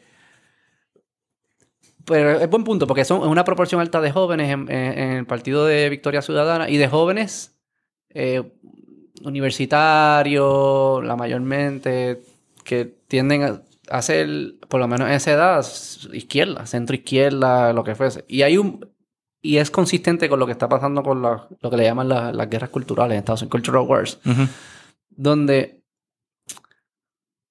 uno no juzga algo por bien y mal independiente de quién lo hizo. Es más lo primero que tú tienes que preguntar, ¿quién lo hizo? Y dependiendo de quién lo hizo, tú entonces atribuyes si fue bien o mal. Lo hacen mucho con raza, lo hacen mucho con eh, sexo, y en este caso lo hacen con afiliación del partido.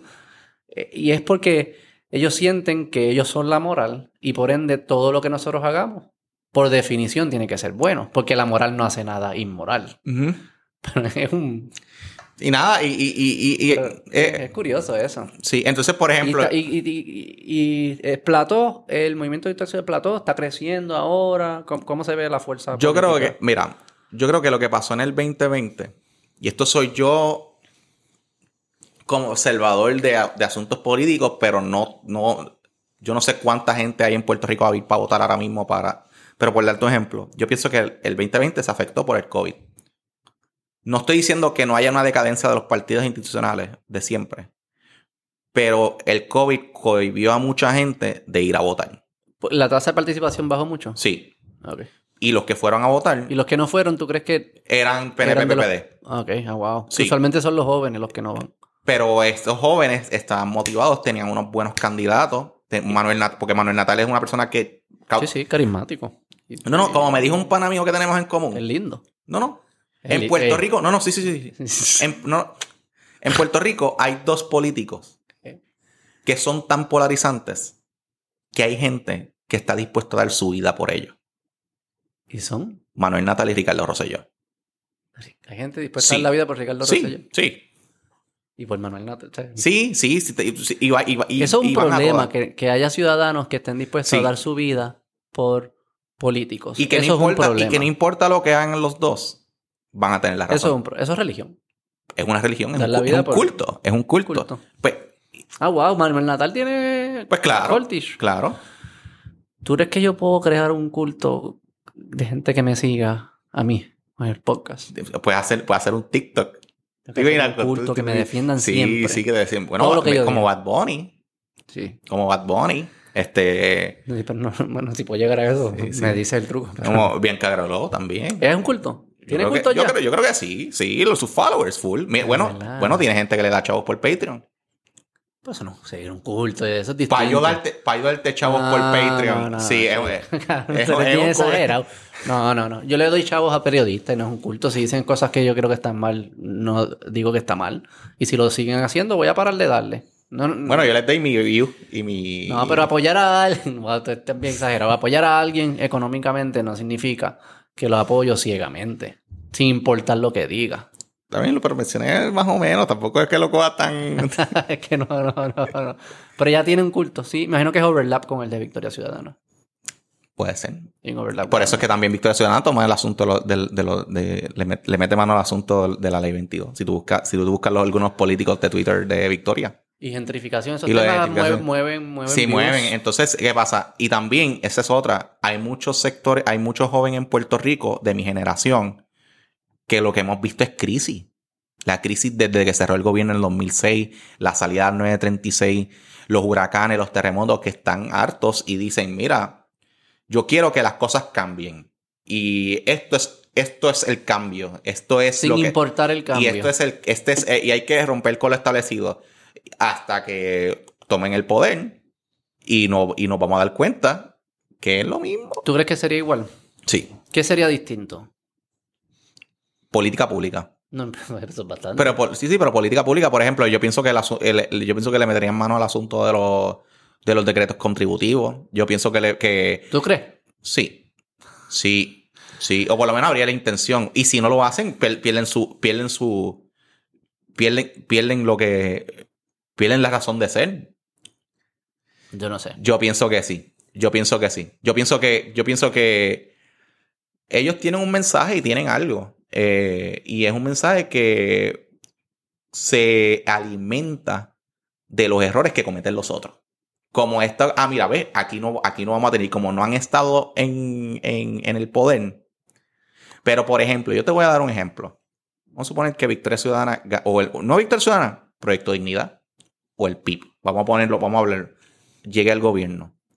Tú sabes, todos los funcionarios públicos que tú tuvieras en las agencias que le responden a los intereses de, los- de los partidos, ¿cómo sería trabajar con eso? ¿Cómo tú trabajas con eso? ¿Cómo tú manejas esas dinámicas y que no piensan igual que tú? No estoy hablando de los jefes de gabinete, diciendo de los empleados. ¿Cómo tú bregas con eso? Tú no los puedes insultar. Tú tienes que sentarte en la mesa con ellos y bregarlo. Digo, es que al final, pero... y eso pasa, no sé eso si- pasa, eso pasa de que ya llega este, ah, aquí, bah, llegó, lle- se se sentó tal persona, este no es del bando mío. Bueno, pasó en, pasó en Guaynabo dentro del mismo partido, que tú tenías el corillo de O'Neill en la administración municipal y el corillo de Ángel Pérez. Y Ángel Pérez había veces que te- hay, hay audios que a veces cogía en, en- en el Mets Pavilion, allí en el, en el Quijote Morales, y le decía a la gente, y los que estén obstruyendo aquí, y los que estén en contra de esta administración, la puerta está abierta. Sí, sí, sí.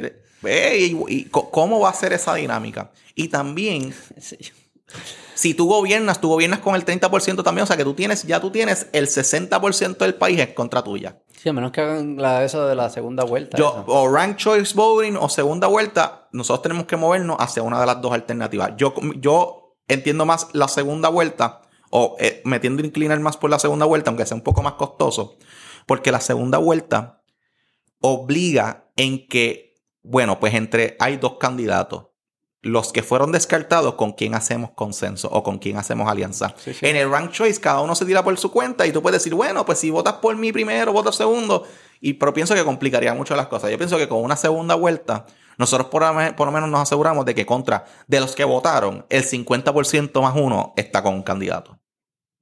¿Y, es pos- y que, que tiene, eso es una ley o es constitucional? Eso tiene, yo pienso que es, no, tiene, tiene que hacer cambio Hay constitucional. una enmienda constitucional. Tiene que hacer una enmienda constitucional y ahí los partidos Como Open Heart Surgery. los A mí partidos no me gusta. los, pero No ahí los libro, no partidos los partidos mayoritarios los, los, dos los dos el PNP y el PPD no nunca han querido aprobar eso porque dicen ah no esto va a eso va a fortalecer al otro especialmente al PPD hasta que llegue un partido como Victoria Ciudadana o el PIB o Proyecto Dignidad y ahí tú vas a ver cómo el discurso va a cambiar yo se los he dicho a ellos a- a- a- Que si ganan, llegan al poder, tú dices. llegan al poder, van a estar pidiendo a gritos la segunda vuelta. Ah, para la próxima. Eso fue lo que pasó en ¿Qué Chile. tiene que pasar para que haya una enmienda constitucional? Pues que la pues que la Cámara y el Senado, por dependiendo el, el- en el término donde se haga, si es pegado a una elección o si es eh, un año no eleccionario, eh, por dos terceras partes o cuatro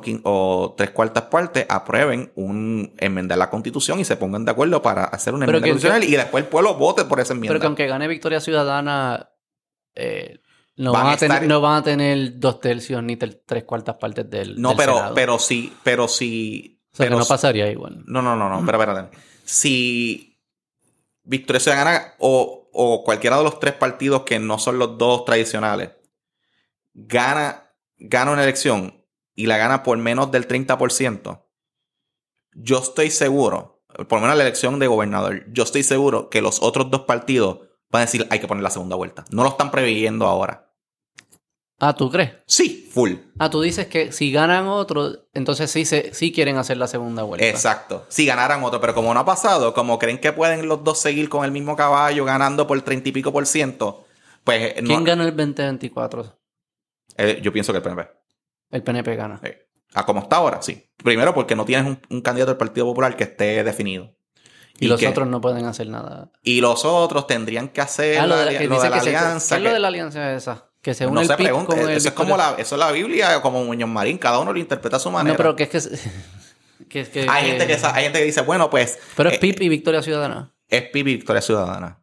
Que, es, que haya un candidato. Que haya un candidato. Que los represente y que el otro sea de goma. Porque acuérdate que tú tienes unos ¿Cuál es la diferencia de esos dos partidos en, en términos que el estatus no es front and center? En el de Victoria Ciudadana, ellos reconocen. Ok. En el de Victoria Ciudadana, ellos reconocen la estadistas Hay también, sí, sí. Pues tú tienes a José Bernardo Márquez, que es representante. En el PIB, no, el PIB es la independencia full. Sí, sí, o sea que el estatus El estatus principal y en Victoria y ese, Ciudadana es- no. y ese va a ser el punto, el reto que van a tener ambas colectividades si lograrán una alianza. ¿Por qué?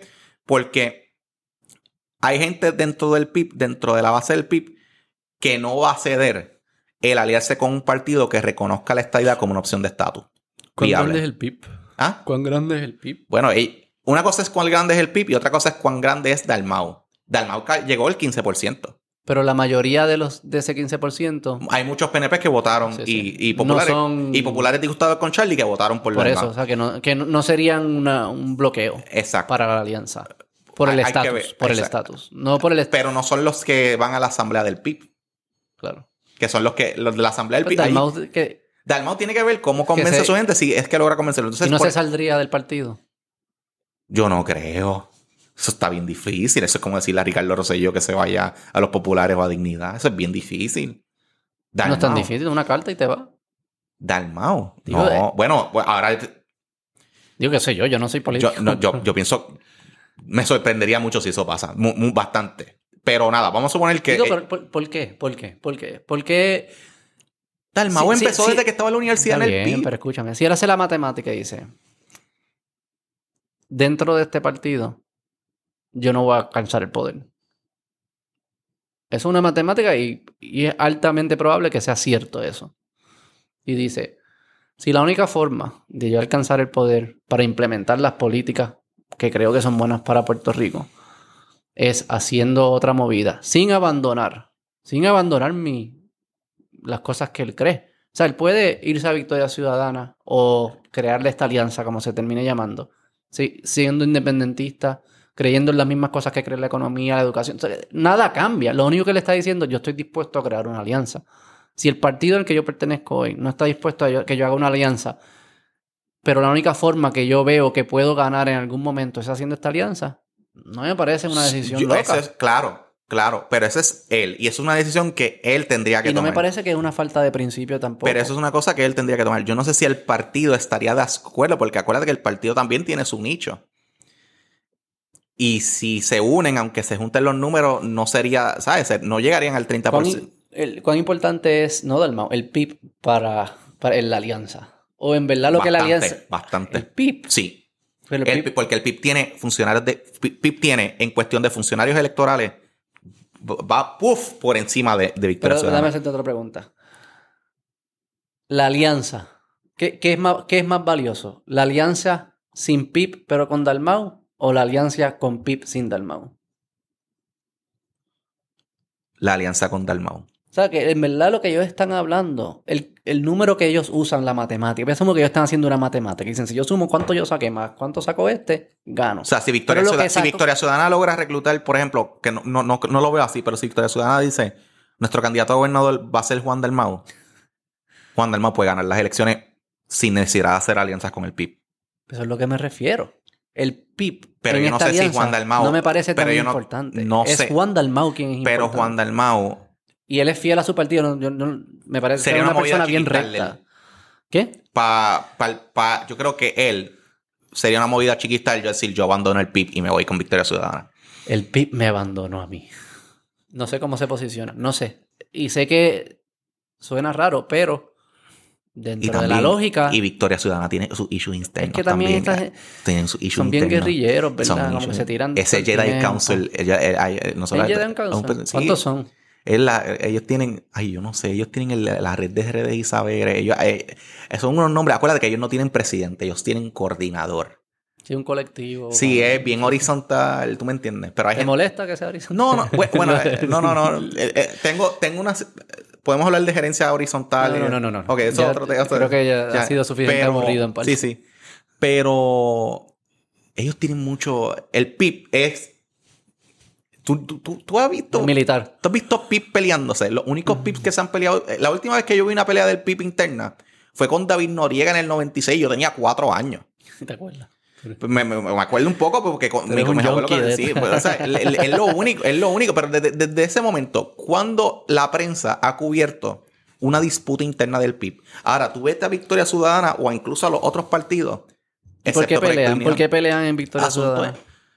Hay, di- hay, di- Hay- hay división. Porque sé que hay, hay diferencia en ideología de estatus. Hay, di- diferencia pero, de por ejemplo, ideología. lo de cómo manejaron con lo de Mariana Nogales, yo estoy seguro que había, había disputa. Tú tenías, por ejemplo, a, a Néstor Duprey en su podcast eh, hablando de que tenían que sacar a Mariana Nogales. Y él fue uno de los candidatos de, de Victoria Ujú. Ciudadana. Mientras tú tenías a Manuel Natal por otro lado diciendo, no, él- él- eh, eh, nosotros estamos full con ella. Pero también tenías a, a José Bernardo Márquez que le votó a favor de sancionarla. De su propio partido. ¿Ves? Que hay unas cosas. El PIB no. El PIB es como. El PIB es aceitado.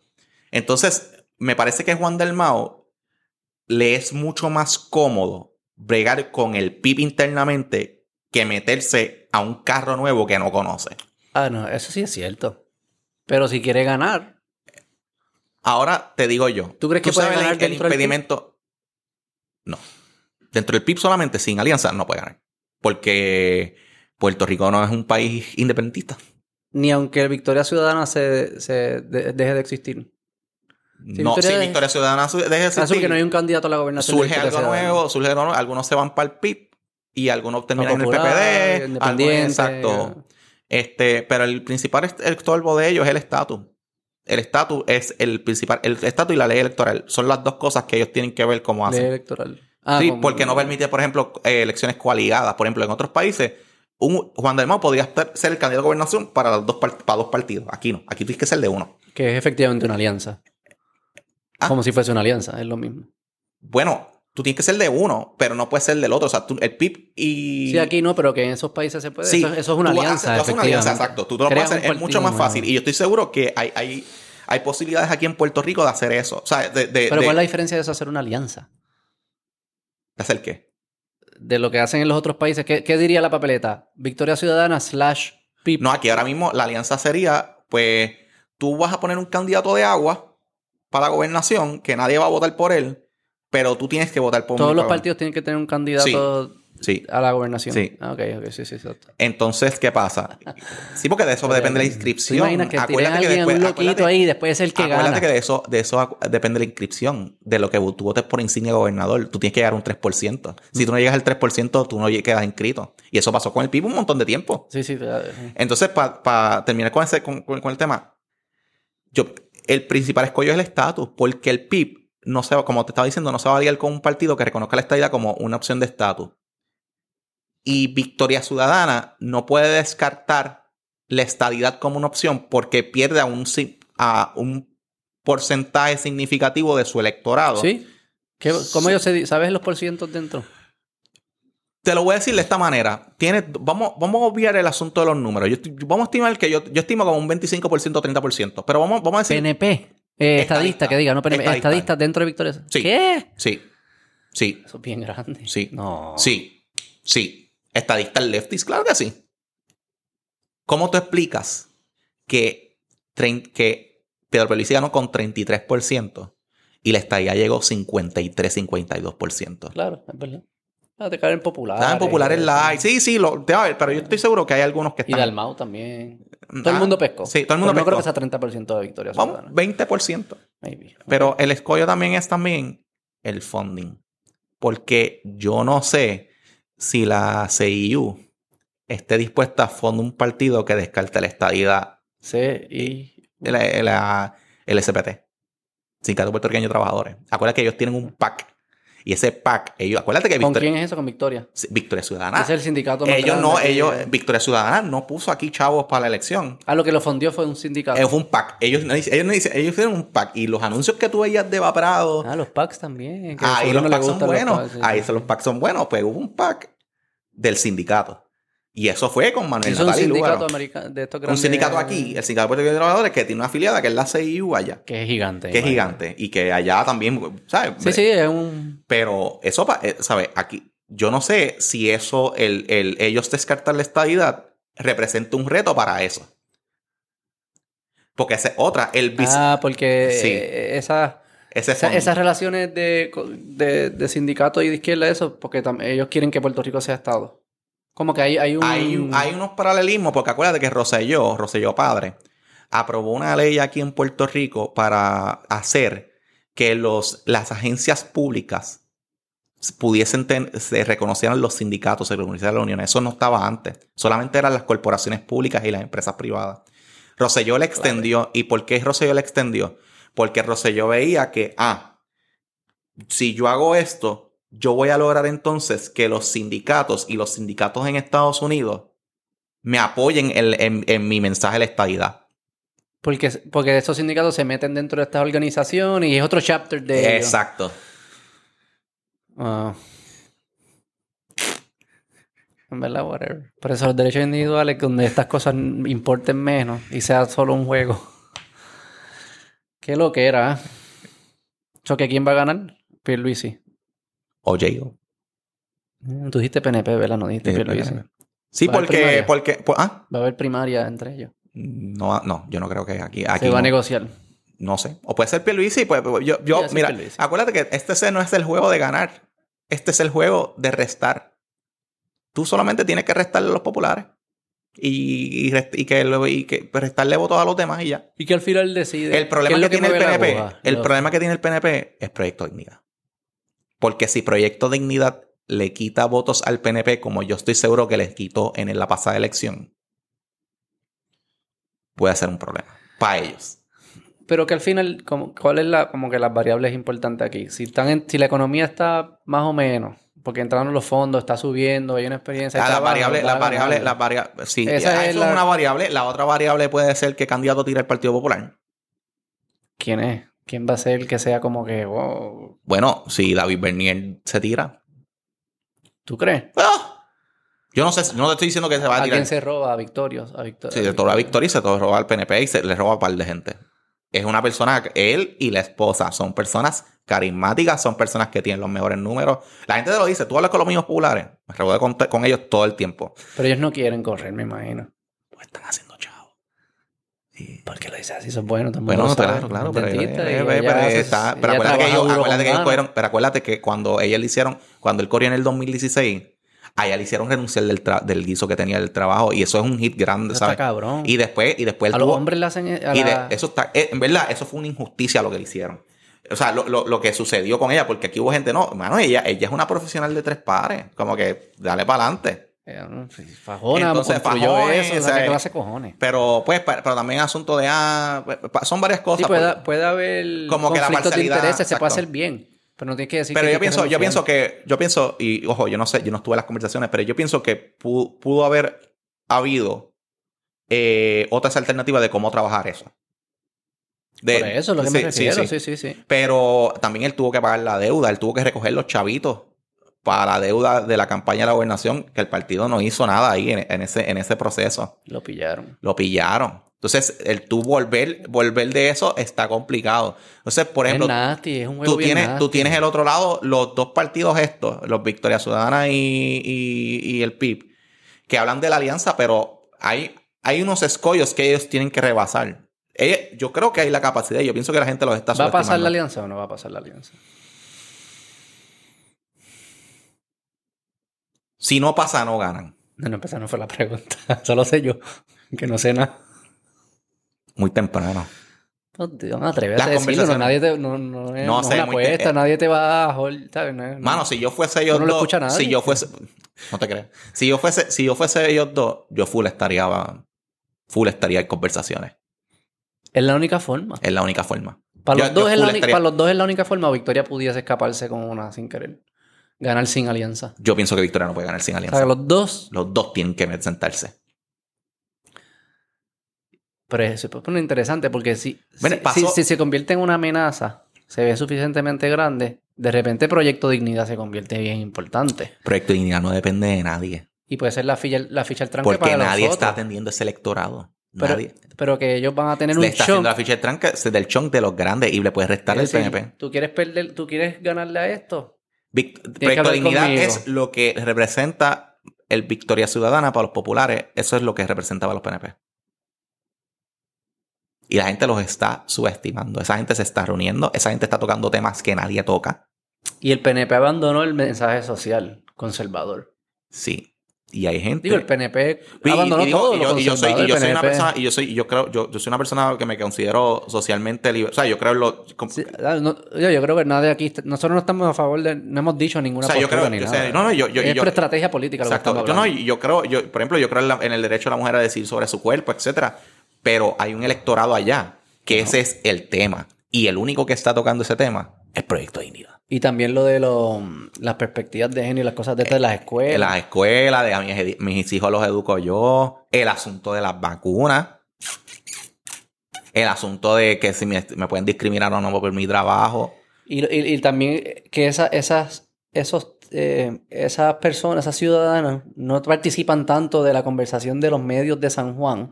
Y la gente piensa que no existen. Son emisoras regionales, son las son iglesias. y, no van a tuitear y no van... No... Oye, hubo municipios en Puerto Rico y distritos que ellos quedaron terceros después del PPD y del PNP. aquí hubo alcaldías que las ganó el PPD porque el Proyecto de Dignidad le quitó el voto. A Mira, los, a los a los PNP. Aguadilla, Vélate Ponce. No estoy diciendo que es un único factor, pero pasó Arecibo. Arecibo, fue, Arecibo era PNP y no importaba. Y se tumbaron a Carlos Molina. una pregunta. ¿Quién tiene más upside? ¿Proyecto Dignidad o Victoria Ciudadana? Proyecto Dignidad. o sea, que tú crees que Victoria Ciudadana puede plato. Porque es un de la población, pero no Proyecto es... Dignidad tiene una organización interna que no tiene, que no tiene Victoria Ciudadana. Y, es un y ellos están apelando a un electorado que nadie en Puerto Rico lo está apelando. Un niche. No, un niche grande. Es un- es el más eh, grande, ¿no? No sé si es el más grande, pero Digo, yo es le- el más grande. Pero por darte un ejemplo, el PPD, La religión y eso es el PPD, eh, eh, yo, estoy, yo estoy seguro que hay gente que dice, coño, este, yo era PPD, pero estoy molesto y me voy a ir con Victoria Ciudadana porque pues yo creo en la soberanía, creo en la Asamblea Constitucional de Estatus, Derechos laborales. del derecho laboral, ok, perfecto. O diablo, entre el PIB y Victoria Ciudadana, espérate. Pero, eh, eh, yo soy, yo soy independentista, pero creo que Victoria Ciudadana hay que pensar más allá. O viceversa. Ah, mira, no, eso es. Lugano, no, olvídate de eso. Yo voy con Juan del Mau. Pero Pro- Proyecto Dignidad. De pam, pam, pam, pam. El tema social, solito, religión. solito, solito, más nadie. Yo vi un, un o una mierda de esos de los surveys que en Puerto Rico, 85% de las personas en Puerto Rico eh, dicen, establecen que eh, la religión es un tema prioritario en su vida, del día a día. Es bien alto. Puerto Rico es un país bien... Los latinos tendrían a ser un país bien religioso. Y el único partido que yo veo que como que defiende, se siente orgulloso de la religión. Sí, no lo esconden, no lo esconden, Es no lo parte de es nuestro mensaje. Eh, son ellos. Yo no sé, yo me pregunto si, si los temas sociales se convierten más importantes cuando la economía está buena o cuando está mala. Me imagino que cuando está buena, que No, mano, no. no, en la mente de las personas, es lo que... mm. Yo imagino que cuando está buena. Cuando está buena, porque tú piensas, a ver, cuando las cosas están buenas, tú asumes que van a estar pero cuando buenas las para cosas, siempre. pero cuando las cosas están malas y tú no tienes una alternativa. no que me quites dices, mi identidad No, social. no, no, algo. no. ¿A quién me aferro? A Dios. Pudiese ser entonces. Cuando la diablo, ¿quién, quién me puede salvar ahora? También puede hacer argumento como que estamos así por el deterioro social, la falta de moral. Y acuérdate que aquí el sector Sí, religioso, curioso, no- no- no el no sector, yo no, ah, yo no sé, eso se lo tiene que preguntar a un sociólogo. Pero De una hecho, te, voy a, recomendar- te voy a recomendar a alguien, pero. ¿Quién? mano, Pocas. sí, sí. Dale. Te lo, te lo recomiendo fuera del aire. Dale, dale, sí, sí. Este, pero es un tipo que se dedica a estudiar eso. Puedes hablar de él- con él de muertos. Te lo, después de, Como que de muerto. él hizo su tesis en, de sociología en el muerte en motora, en muerte en ambulancia, en muer- y él Como que lo, lo que significa el hecho que lo que significa y él miraba, él examinaba los funerales y quiénes iban y qué, todo, todo. El, el tipo está brutal. Da ahora clase en la Inter de... Ah, pues sí, brutal. Te lo voy, te lo voy a invitar, te lo, voy, Sí, te lo voy- sí, te lo voy- te lo voy a recomendar. Este, saludo a Luis, a Luis Cintrón. Eh, nada, yo, eso, ese punto yo no, yo no, yo no, no, no te sé decir. Pero ellos, ah, ustedes enfóquense con el voto liberal y el voto Y San Juan centro y San Juan Urbano, sí. Yo estoy aquí. Yo estoy aquí y esto es donde yo me tengo que ir y, y como lo que necesito ganar son con 30% o 25%, O meter gente en la legislatura. ya la tienen. Por eso, pero que, que, ¿sabes? Hay, hay pasos para tú tener influencia. Ya. Y mientras más fragmentado es, menos, eh, más influencia tú puedes tener con menos cantidad de apoyo. Exacto. Porque tú puedes ser la ficha del tranque con pares de miles de Ahora personas. mismo lo son. En, en la legislatura, la, en- específicamente en el Senado, que ningún partido tiene la mayoría absoluta. La mayoría absoluta es el 50% más uno. Lo que es Proyecto Dignidad, Victoria Ciudadana, el PIB y Vargas Vidot Deciden. deciden. Como John Manchin. John Manchin. Deciden como Joe Manchin. Ellos son los Joe Manchin de la legislatura.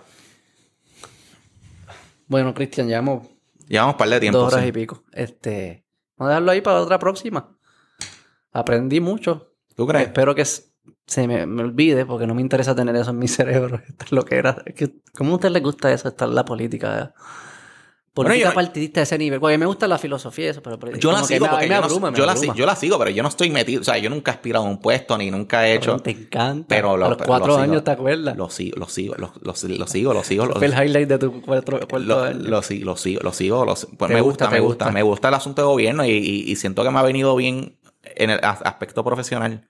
También me ha venido, me ha venido bien porque yo, por ejemplo, mi, mi, mi, mi, mi preparación académica, mi maestría es administración pública. Y hay cosas que cuando tú tienes que, por ejemplo, bregar con agencias, bregar con corporaciones, eh, corporaciones públicas, bregar cuál es el proceso administrativo, ya yo me lo sé. Yo "Ok, esto le toca a la agencia, esto hay que hacer esto, esto hay que hacer tal permiso, esto hay que hacer tal cosa, esto tú tienes que hablar con tal persona. O sea, es como que ya tú sabes cómo es que se trabaja el asunto desde un punto de vista de los procesos. Mm. Ah, pues mira, tal junta tiene que aprobar esto, pues tú tienes que someter el permiso a tal junta y después tienes que hacer tal Pero cosa. ¿sabes qué? Que eso Cuando alguien en un futuro tan pendejo como yo te, te diga eso y por qué te gusta, tú le dices, porque me gusta. Y no te impor- no me tienes que explicar. No, no, no tienes que racionalizar porque te, te gusta, porque se siente bien y me gusta y me lo disfruto y jódete. Y ya está. O, No o- tienes que aclararme porque tiene valor O en palabras, o eso. en palabras sens- no, no. o pa- a lo mejor no me gusta, pero me Igual que entretiene. Twitter. Pues, porque me entretiene. Sí, ¿Qué te es como importa cuando me dice, a mí dice a veces, ah, ¿por qué tú hablas de esto y no hablas de lo otro? porque me nace, para no decirle porque me sale de... Sí. Gracias, Cristian. Hablamos. Bye, bye.